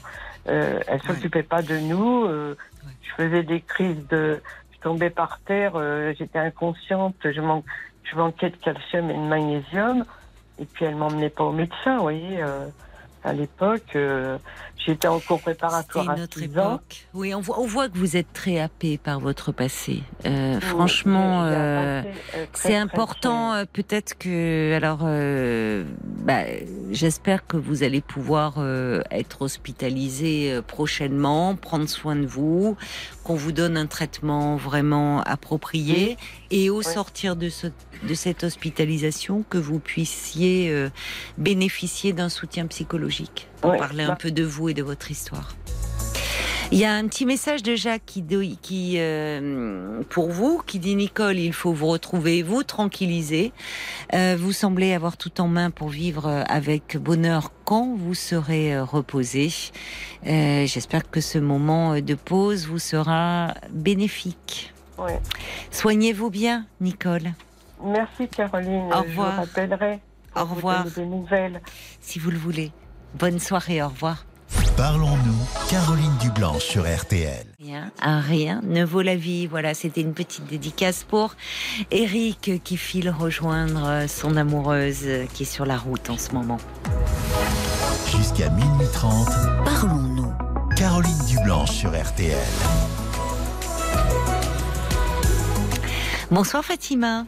Euh, oui, bonsoir, Caroline. Bonsoir. Vous avez, vous avez le sourire, ça fait plaisir. Euh, oui, ça me fait un peu tout drôle comme beaucoup d'auditeurs et je, je m'y attendais absolument pas. Je, je, je vous écoute depuis, euh, depuis très longtemps maintenant euh, Ben, merci.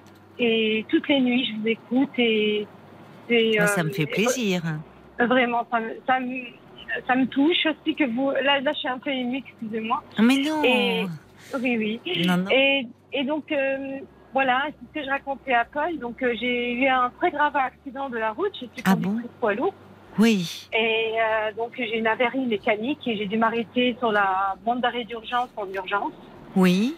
Et j'ai appelé les urgences dans la, dans, parce que l'espérance de vie sur l'autoroute est moins de 6 minutes. Et euh, Oui, donc, oui. du coup, euh, j'ai appelé euh, les secours qui sont venus, mais un peu en retard. Je les ai vus passer sur l'autoroute. Et après, je me souviens plus de rien parce qu'un autre camion s'est encastré dans ma remorque à moi. Oh là là là là. J'ai été projetée sur le pare-brise. j'ai perdu connaissance. J'ai cassé le pare-brise avec ma tête. Ouais. Et ensuite, euh, j'ai été, euh, je, Oh quand je me suis réveillée, je me suis réveillée dans mon, dans ma cabine. J'ai cru que je faisais un cauchemar. Parce que Comment ça. Vous avez repris connaissance Vous étiez dans votre cabine? Oui, c'est ça. J'ai repris connaissance toute seule dans ma cabine. Et j'ai cru que j'étais dans mon lit, mais que je faisais un cauchemar, que j'allais me réveiller parce que j'ai perdu connaissance. C'est le corps, c'est le. Enfin, qui, qui Vous étiez remonté dans votre cabine après avoir appelé les secours, et là il y a un autre poids lourd qui a percuté, euh, j'ai pas compris la remorque, mais vous dites Euh. votre et, vous dites vous avez vous êtes passé à travers le pare-brise. Non, euh, non, je, je suis restée. euh, Je, je suis jamais descendue de mon camion.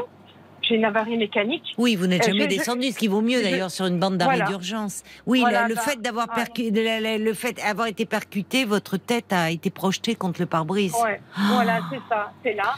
Et à ce moment-là, j'ai perdu connaissance. Et après, je me suis réveillée Oui. avec des douleurs et j'ai, Oh j'ai là. pas compris ce qui m'arrivait. Oui, bah oui, Euh. Vous et- saviez et plus où vous étiez, bien sûr. Oui, oui. Et j'ai vu euh, sur la bande, sur l'autoroute, tout Oui. le monde était en arrêt, toutes les voitures.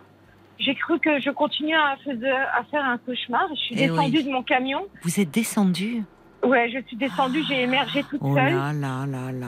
Et Oui, oui, j'ai alors- vu, j'ai vu cet homme qui appelait au secours, qui était encastré dans ma, dans, dans ma remorque, qui Oh appelait au secours.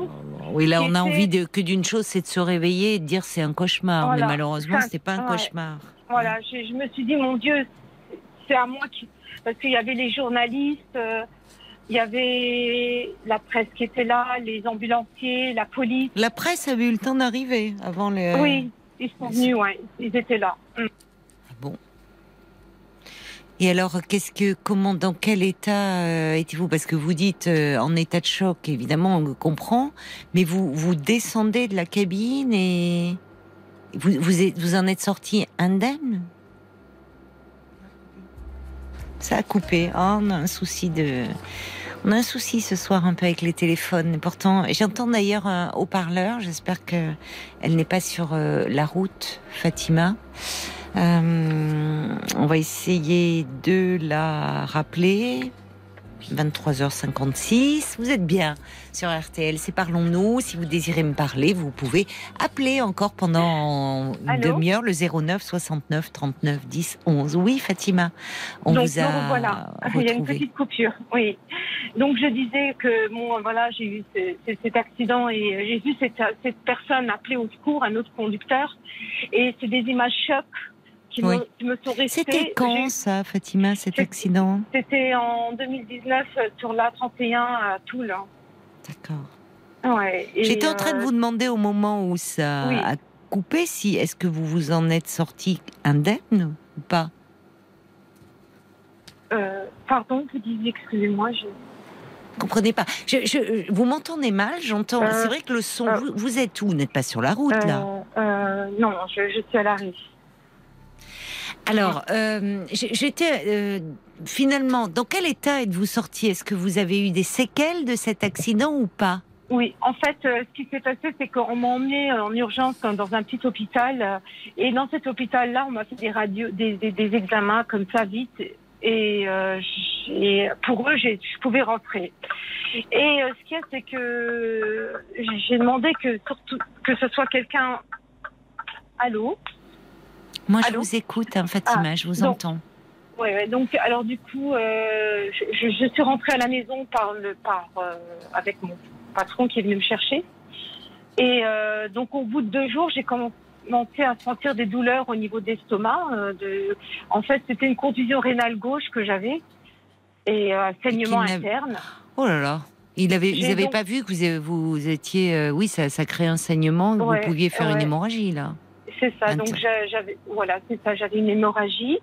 Euh, j'ai- marché durant deux jours comme ça. Et, et puis donc, du, euh, du coup, euh, je suis allée voir mon médecin traitant qui m'a mis tout de suite en place un scanner. Et le scanner, il s'est avéré que j'avais des fractures. Des multiples fractures au niveau des cervicales et Mais au je niveau comprends pas, ils n'ont pas vu ça à l'hôpital, aux urgences? Enfin, Euh, Avec non, le ont- choc euh, que vous aviez eu, un camion qui s'encastre dans, dans la remorque de votre poids lourd euh, Ouais. Non, ils n'ont pas vu. quand même, c'est grave. C'était une, toute petite clinique et euh, Ah, c'est une clinique? Oui, mais enfin Ouais, quand même, et- hein, vu, oui. la, vu la violence du choc. oui. Euh. Et là, je pleurais tout le temps parce que je voulais impérativement savoir l'état de l'autre chauffeur parce que il était vraiment en piteux état. Il était complètement défenestré. Il était coincé euh, dans sa cabine. Euh, euh, dû la violence du choc, il roulait à 90 à l'heure. Il était sur la bande d'arrêt d'urgence. Je ne sais pas ce qu'il faisait sur la bande d'arrêt d'urgence. Et, j'ai cette image choc tout le Mais temps. vous avez toujours ces images euh, aujourd'hui, Fatima m'a, ça m'a euh, rarement, ça m'arrive et je fais, je continue à faire de MDR. Oui, j'allais vous demander parce qu'en même temps vous m'en parlez ce soir. Donc euh, bon, on va continuer à se Oui. à se parler après les infos de, de minuit. D'accord Vous ne raccrochez pas, hein, tout de suite, Fatima. Jusqu'à minuit 30, nous Caroline Dublanche sur RTL. La nuit est à vous sur RTL de 22h à minuit et demi. L'antenne vous appartient. Vous pouvez vous confier euh, à moi en toute liberté en appelant le standard de Parlons-nous au 09 69 39 10 11. Et l'on va retrouver Fatima. Vous êtes là, Fatima?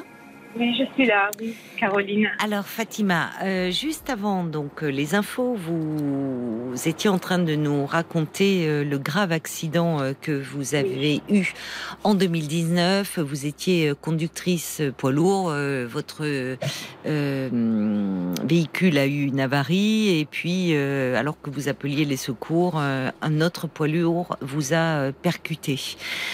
Vous étiez en train de, on sent que les images sont encore très présentes dans votre Oui. esprit et, et- Ouais. et très traumatisantes. Et d'ailleurs, juste avant les, les infos, vous étiez en train de me dire que vous faisiez de l'EMDR, qui est cette Oui. euh, technique euh, de, liée à des mouvements oculaires euh, rapides ou finalement qu'on utilise notamment en cas de, de trauma, de stress post-traumatique. Donc vous avez commencé, euh, vous avez commencé après euh, votre sortie euh, de l'hôpital? Euh, oui, parce que déjà à l'hôpital, euh, j'étais très traumatisée, je pleurais oui. beaucoup. Oui, bien Je sûr. pleurais beaucoup et je, j'ai, enfin, euh, je pensais que euh, les, les, à l'hôpital, euh, que tout le monde me mentait, que cette personne était décédée, Oui. que, et que, alors que, donc voilà, je, je n'arrêtais pas de penser à cette deuxième personne. Et puis euh, finalement, bon après malgré que c'était pas de ma faute, bien évidemment, Ouais, mais bien oui, vous, vous pensiez finalement, alors que vous étiez déjà dans un état, vous, euh, très Oui. très mal en point, finalement Oui. vous étiez obsédé par Oui. euh, l'idée de savoir ce qu'était devenu euh, Oui. ce conducteur euh, qui, vous, qui était rentré dans votre euh, semi-remorque. Euh, parce qu'en fait, Mm. vous aviez l'image. Il y avait une image euh, obsédante de, de ce monsieur euh, qui était passé à Mm. travers le pare-brise. Vous avez fini par avoir de ces nouvelles? Euh, J'avais laissé mon numéro de téléphone au CRS autoroute- autoroutière pour qu'ils me rappellent, mais eux, ils ont jugé bon de pas me de pas donner mon numéro de téléphone pour me protéger moi, normal, bien parce sûr. que cette personne n'était pas vraiment très sympathique. Et donc euh, apparemment, euh, je sais pas, enfin c'est- ils n'ont pas rentré trop dans les détails. Et ils m'ont dit, Madame, euh, écoutez, on- il faut qu'on vous protège et on ne peut pas donner votre numéro de téléphone à cette personne parce que vous ne pourrez pas avoir d'échange possible avec lui. D'accord. Oui, donc, ils l'ont fait, d'accord, ouais, ils l'ont oui. fait dans... Et du coup, ça vous a permis un peu de vous recentrer sur vous, sur... Euh, Oui, du coup, oui, parce que je me suis dit que finalement, j'ai peut-être sauvé la vie à une famille parce que visiblement, ce monsieur ne savait pas où il allait. Et euh, donc, euh, du coup, euh, voilà, j'ai, comment dire, j'ai vite passé les choses. J'ai été ensuite, au bout de deux jours, rentrée chez moi. J'ai eu des douleurs. J'ai, j'ai été voir mon médecin traitant. Mon médecin traitant qui m'a mis tout de suite le lendemain un, un scanner et un IRM. Et dans le scanner, la radiologue avait vu que j'avais une fracture au niveau du L5 la radiologue me dit mais madame, il faut arrêter de bouger parce que vous avez une fracture, vous risquez d'être paralysée. Bah, vous n'auriez Et- jamais dû sortir. Oui, votre médecin Oui. a dû être horrifié de voir ça et vous avez été à nouveau hospitalisé. Donc, Oui, donc du coup, euh, quand j'étais chez euh, mon médecin traitant, une ambulance est venue me chercher tout de suite en urgence. Ils m'ont mis dans, ma- dans un matelas coquille. Ils m'ont mis une grosse minerve. J'étais ensuite le lendemain. Allô? Ah, je ne sais pas si. Allô? Ah mais je vous Oui. entends. Euh, donc le lendemain, j'ai été euh, emmenée euh, à l'hôpital pour une opération sur Nancy. Et donc, allô, je sais pas. Vous êtes à l'antenne, hein, Fatima. oui, Ne vous inquiétez pas. D'accord. Peut-être que vous m'entendez pas bien. Je ne sais pas pourquoi, mais on vous entend. hein, ne vous inquiétez pas. D'accord. Donc du coup, j'ai une opération tout de suite euh, du- au niveau des, euh, des lombaires. Euh, et ensuite, euh, j'ai été euh, traitée de manière orthopédique avec un, un, un, un corset minerve de la tête jusqu'au à la taille dans un lit médicalisé chez mes parents. Et euh, donc vous, voilà, Vous voilà. étiez euh, du coup euh, chez vos parents dans un lit médicalisé pendant plusieurs semaines, peut-être plusieurs mois?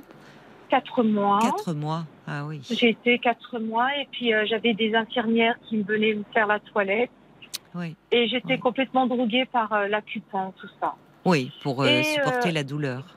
Et, et au milieu de tout ça, j'ai Oui. mon copain qui euh, décide de, de tourner les talons, d'arrêter notre relation. Voilà. Ah, qui a rompu et- avec vous euh, à ce Oui, moment-là. Voilà. Vous étiez ensemble depuis combien de temps? Hum, Quatre ans. Ouais. Ah oui, donc deuxième Ouais. choc, euh, la Oui, rupture euh, avec Ouais, cet homme. voilà.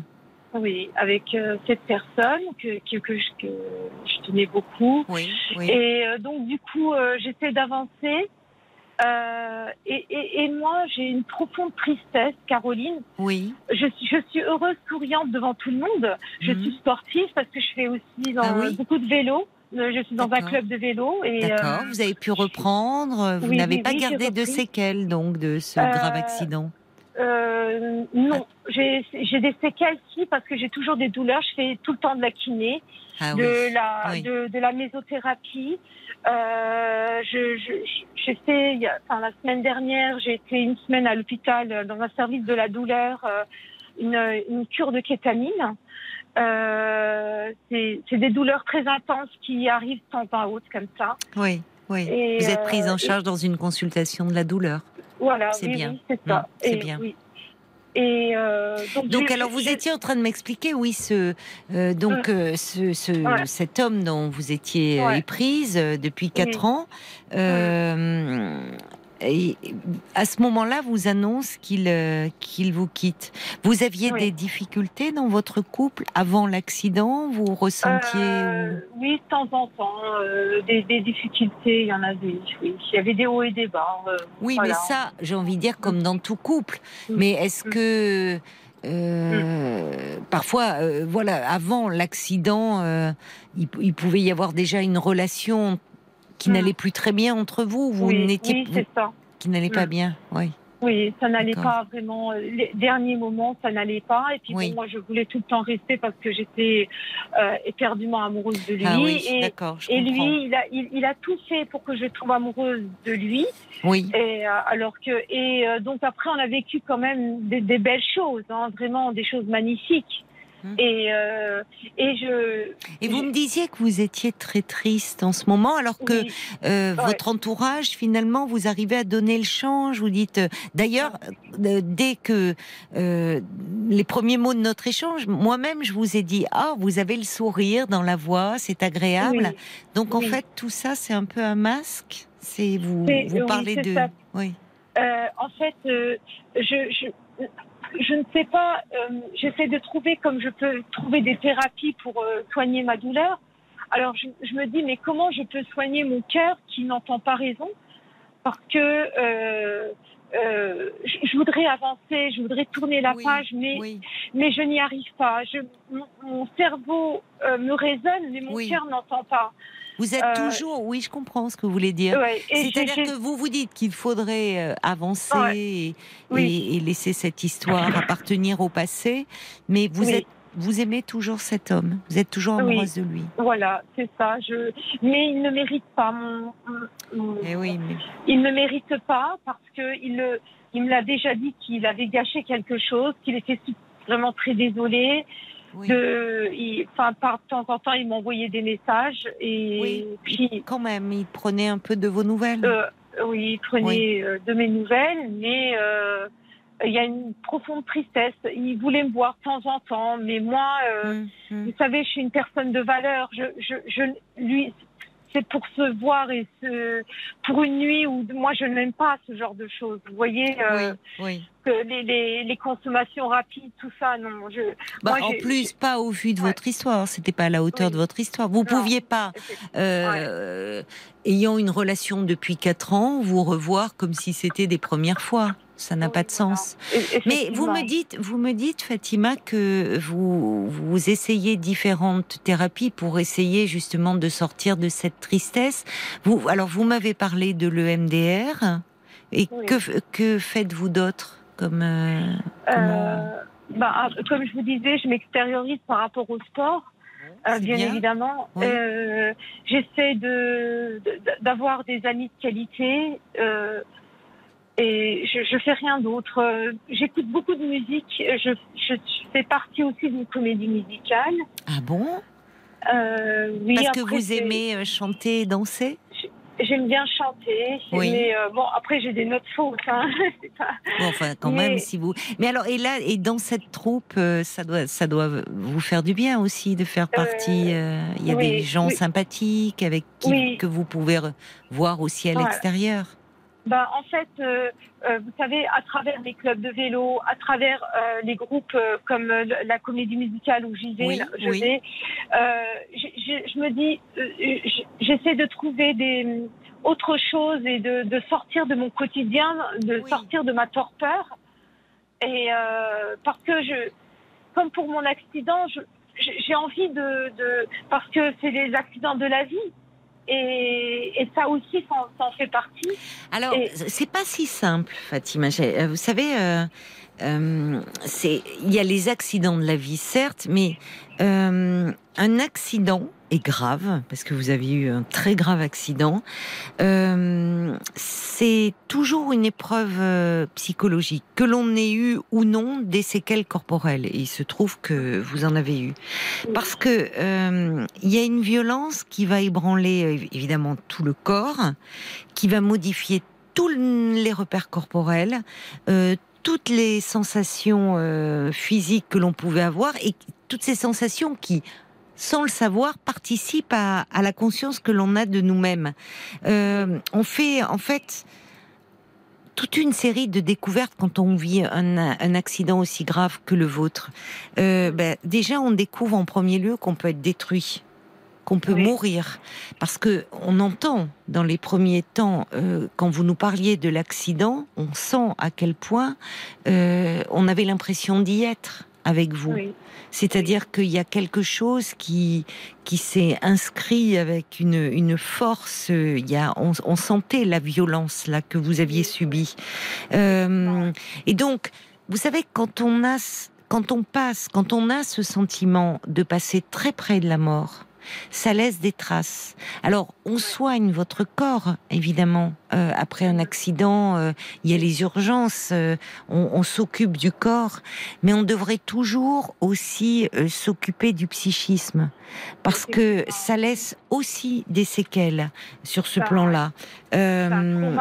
C'est un trauma. ben, c'est un trauma et puis finalement peut-être pour la première fois de sa vie, on découvre aussi parmi ces découvertes dont on se passerait bien, euh, ben, la solitude radicale qui est le lot de ceux qui souffrent dans leur corps. Et ça, c'est Oui. pas tellement partageable et c'est parfois même pas dissible. On peut même pas le mettre en mots. Or, vous me dites que vous êtes resté quatre mois euh, alité dans un lit médicalisé, que alors que vous étiez une jeune femme, eh bien du coup ça veut dire qu'il y avait euh, des auxiliaires de vie qui venaient faire votre toilette.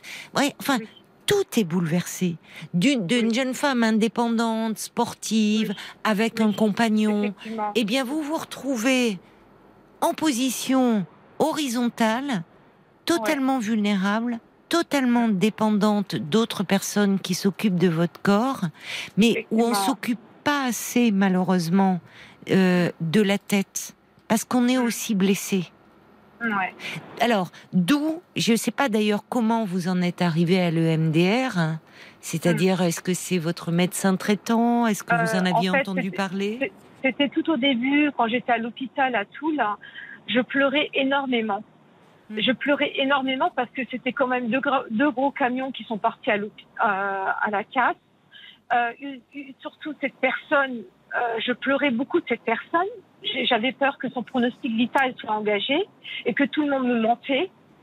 Et, et j'étais dans un état psychologique euh, inconsolable. Personne ne pouvait me... Je n'arrêtais pas de pleurer. Oui. Et oui. euh, je, je leur ai dit, par pitié, dites-moi qui va bien, ne me mentez pas. Et on- le médecin est arrivé, écoutez, j'ai appelé l'hôpital, je vous assure qu'il va bien. Il a, il a quelques côtes cassées, mais il va bien. Et là, il y a une infirmière qui est venue, et euh, donc euh, qui, euh, qui, est, qui est une psychologue, pardon, une psychologue qui est venue et qui a donné les coordonnées de la CMP proche de chez moi. D'accord. Donc au centre voilà. médico-psychologique, c'est là où vous avez rencontré euh, une psychologue ou un psychologue Voilà. qui pratiquait le MDR. Voilà, cette psychologue m'a dirigée euh, vers, vers le MDR, euh, vers une, euh, cette, cette personne qui pratiquait le, le MDR. Voilà. Alors, est-ce que parce que parfois il y a des ce qu'on appelle des psychopraticiens Ouais. qui pratiquent une méthode de thérapie, mais qui ne qui n'ont pas une formation de psychologue ou de psychiatre et qui eux-mêmes disent d'ailleurs euh, euh, que ils, maîtrisent la technique, donc euh, qui jouent euh, justement le MDR sur ces images traumatiques pour progressivement euh, faire qu'elles soient moins présentes et moins envahissantes. Et il y a de très bons résultats. Je ne sais pas depuis combien de temps vous le pratiquez? Est-ce que Bah, depuis deux ans. depuis deux ans Mais et ces personnes, quand euh, disent que tout ce qui est d'un vécu d'ordre psychologique, elles le renvoient vers un psychothérapeute, psychologue ou psychiatre. Est-ce que vous avez un endroit pour parler? Euh, non. Pour parler. euh, bah, Parce que ça départ, fait je- émerger des choses. oui, que vous-. Pendant Bah, vos par- séances de MDR. Bah, je, je, je parle beaucoup avec cette personne aussi, hein, qui m'écoute beaucoup, énormément. Ouais. D'accord. Elle Alors, il y a vraiment. euh, Il y a à quelque chose hein. qui me frappe, c'est-à-dire que finalement, il y a, il y a presque une, euh, c'est, ce besoin de savoir ce que cet homme était devenu, comme si, euh, et vous avez dit à un moment, mais pourtant je suis pas responsable. Et là, ça touche à quelque chose de la culpabilité. Et c'est vrai que souvent, il y a aussi un vécu imaginaire de l'accident, parce que au fond, on a tous un peu du mal à concevoir que les choses nous arrivent par hasard. On a besoin, face à ce qui surgit, euh, à, ce, à cette violence comme ça, à se dire, au fond, on pense pourquoi moi? Pourquoi ça m'est tombé Ouais. dessus? On a du mal à imaginer que c'est un concours de circonstances. Et, et- et finalement, parfois, euh, on, on cherche des causes et euh, euh, finalement, comme ça peut rejoindre l'idée qu'on on est puni. Vous voyez, comme quand on était enfant finalement, comme s'il y avait un châtiment, comme s'il y, a- il y a plein de, de fantasmes qui peuvent se, greffer- se greffer autour de l'accident.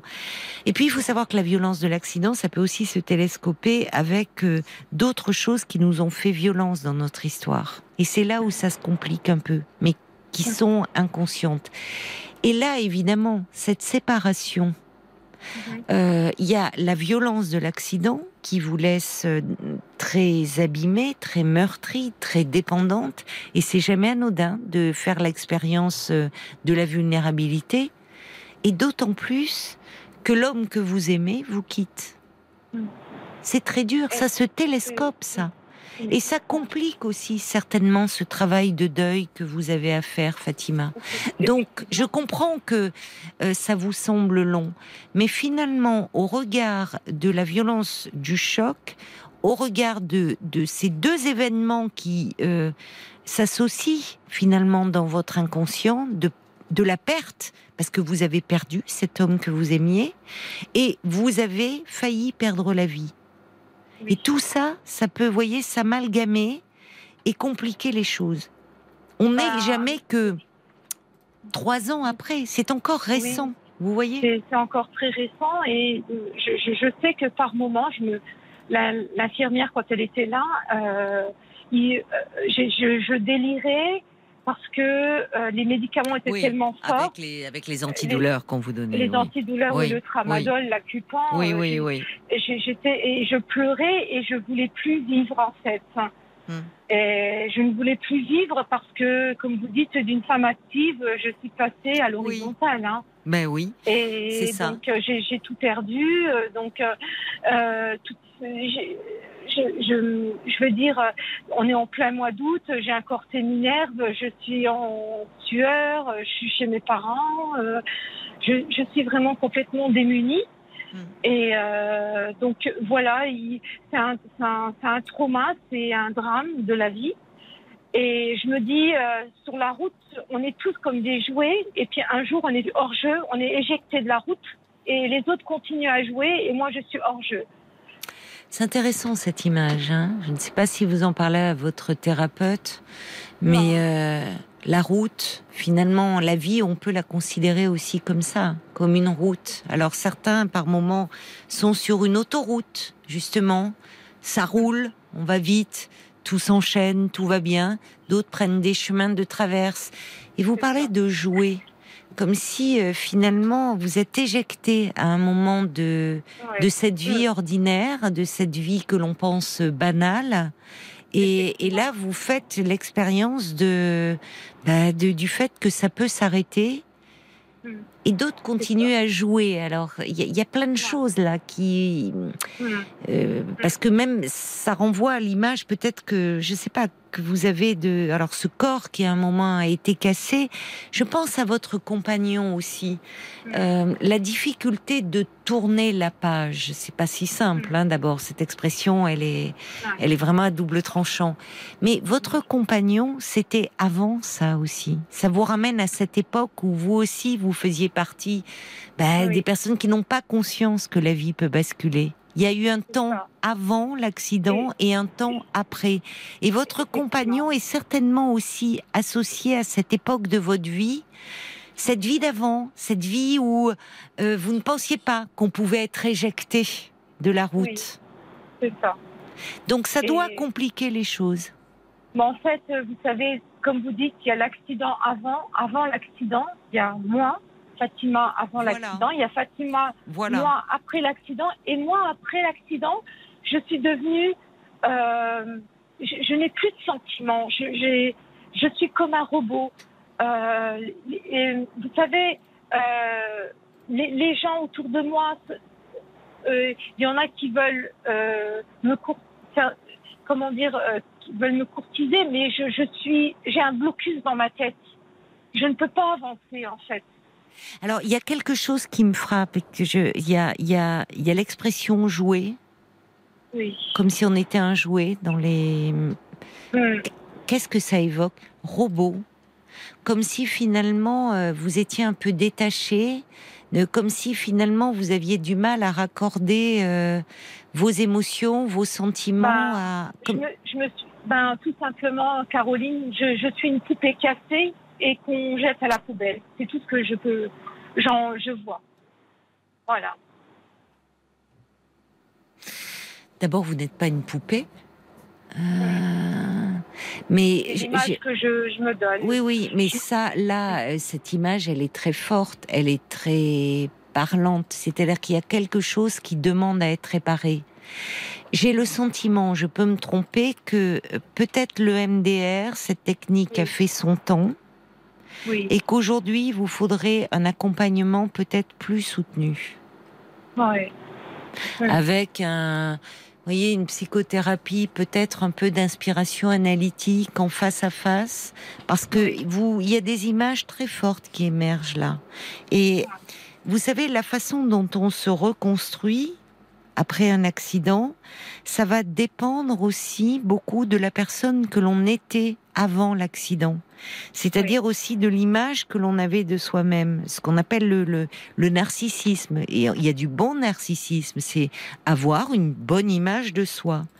Et dans cette image de poupée cassée, dont personne ne veut, euh, abandonnée sur le bord de la route, de quoi ça parle au fond? Il y a peut-être des choses qui, de votre histoire personnelle, sont en train aussi de remonter à la surface via cet accident et qui mériteraient, à mon avis, d'être un peu travaillées, élaborées. Oui, euh, L'accident, il, il, peut réveiller d'autres blessures, d'autres choses que vous avez vécues, comme les séparations. Vous savez, les séparations, une séparation amoureuse, eh bien, c'est toujours une épreuve à vivre. Et pour certaines personnes, c'est d'autant plus compliqué que ça va réveiller chez elles des séparations que nous avons tous à vivre tout au long d'une vie, mais qui sont plus ou moins vécues. Et D'autant plus qu'on en a oublié la trace. La première séparation, c'est quand on vient au monde. Le bébé que l'on est, qui est séparé du corps de sa mère en venant au monde. Puis il y a le sevrage, puis il y a l'entrée à l'école, puis il y a tout un long parcours de séparation. Euh, et bon, on pense que les choses comme ça sont réglées et parfois à la faveur d'un traumatisme, eh bien, il y a des blessures anciennes qui reviennent à la surface, qui reviennent toquer à la conscience. Ce qui est une façon finalement de réparer quelque chose qui était un peu en souffrance, qui n'était pas bien construit.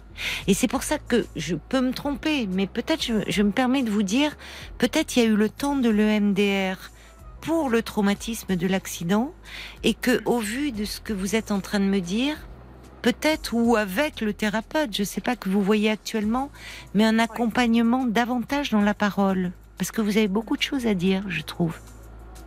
Et c'est ce que dit Joseph. On a l'impression que vous voyez comme un objet qui euh, qui n'est qui est plus utile et finalement et pas comme un sujet, pas comme une personne agissante. Vous, comme si vous vous observiez du dehors. Il y a beaucoup de choses à, à travailler, vraiment. Oui. Bon courage euh, à vous, Fatima. vous allez y arriver. Hein vous allez. Il faut vous donner du temps. C'est, vous savez, par rapport à, ce que vous avez vécu, trois ans, c'est pas beaucoup. Même si c'est évidemment long quand on souffre, mais vous allez voir, vous allez finir par récupérer en étant bien accompagné. Donnez-vous ce temps de la reconstruction. Oui. D'accord? Merci beaucoup, euh, Caroline. C'est très gentil. Je vous embrasse, Fatima. Au revoir. Au revoir. Au revoir. Voilà, c'est fini euh, pour ce soir et, et, pour cette semaine. Ça a été un plaisir euh, d'échanger avec vous. Passez un excellent week-end, reposez-vous bien et puis on sera de retour avec toute la petite équipe. Pas Marc, hein, parce que il est en vacances ce soir, le chanceux. Mais on sera là avec le reste de l'équipe dès lundi. Belle nuit et bon week-end à vous et bonnes vacances, Marc.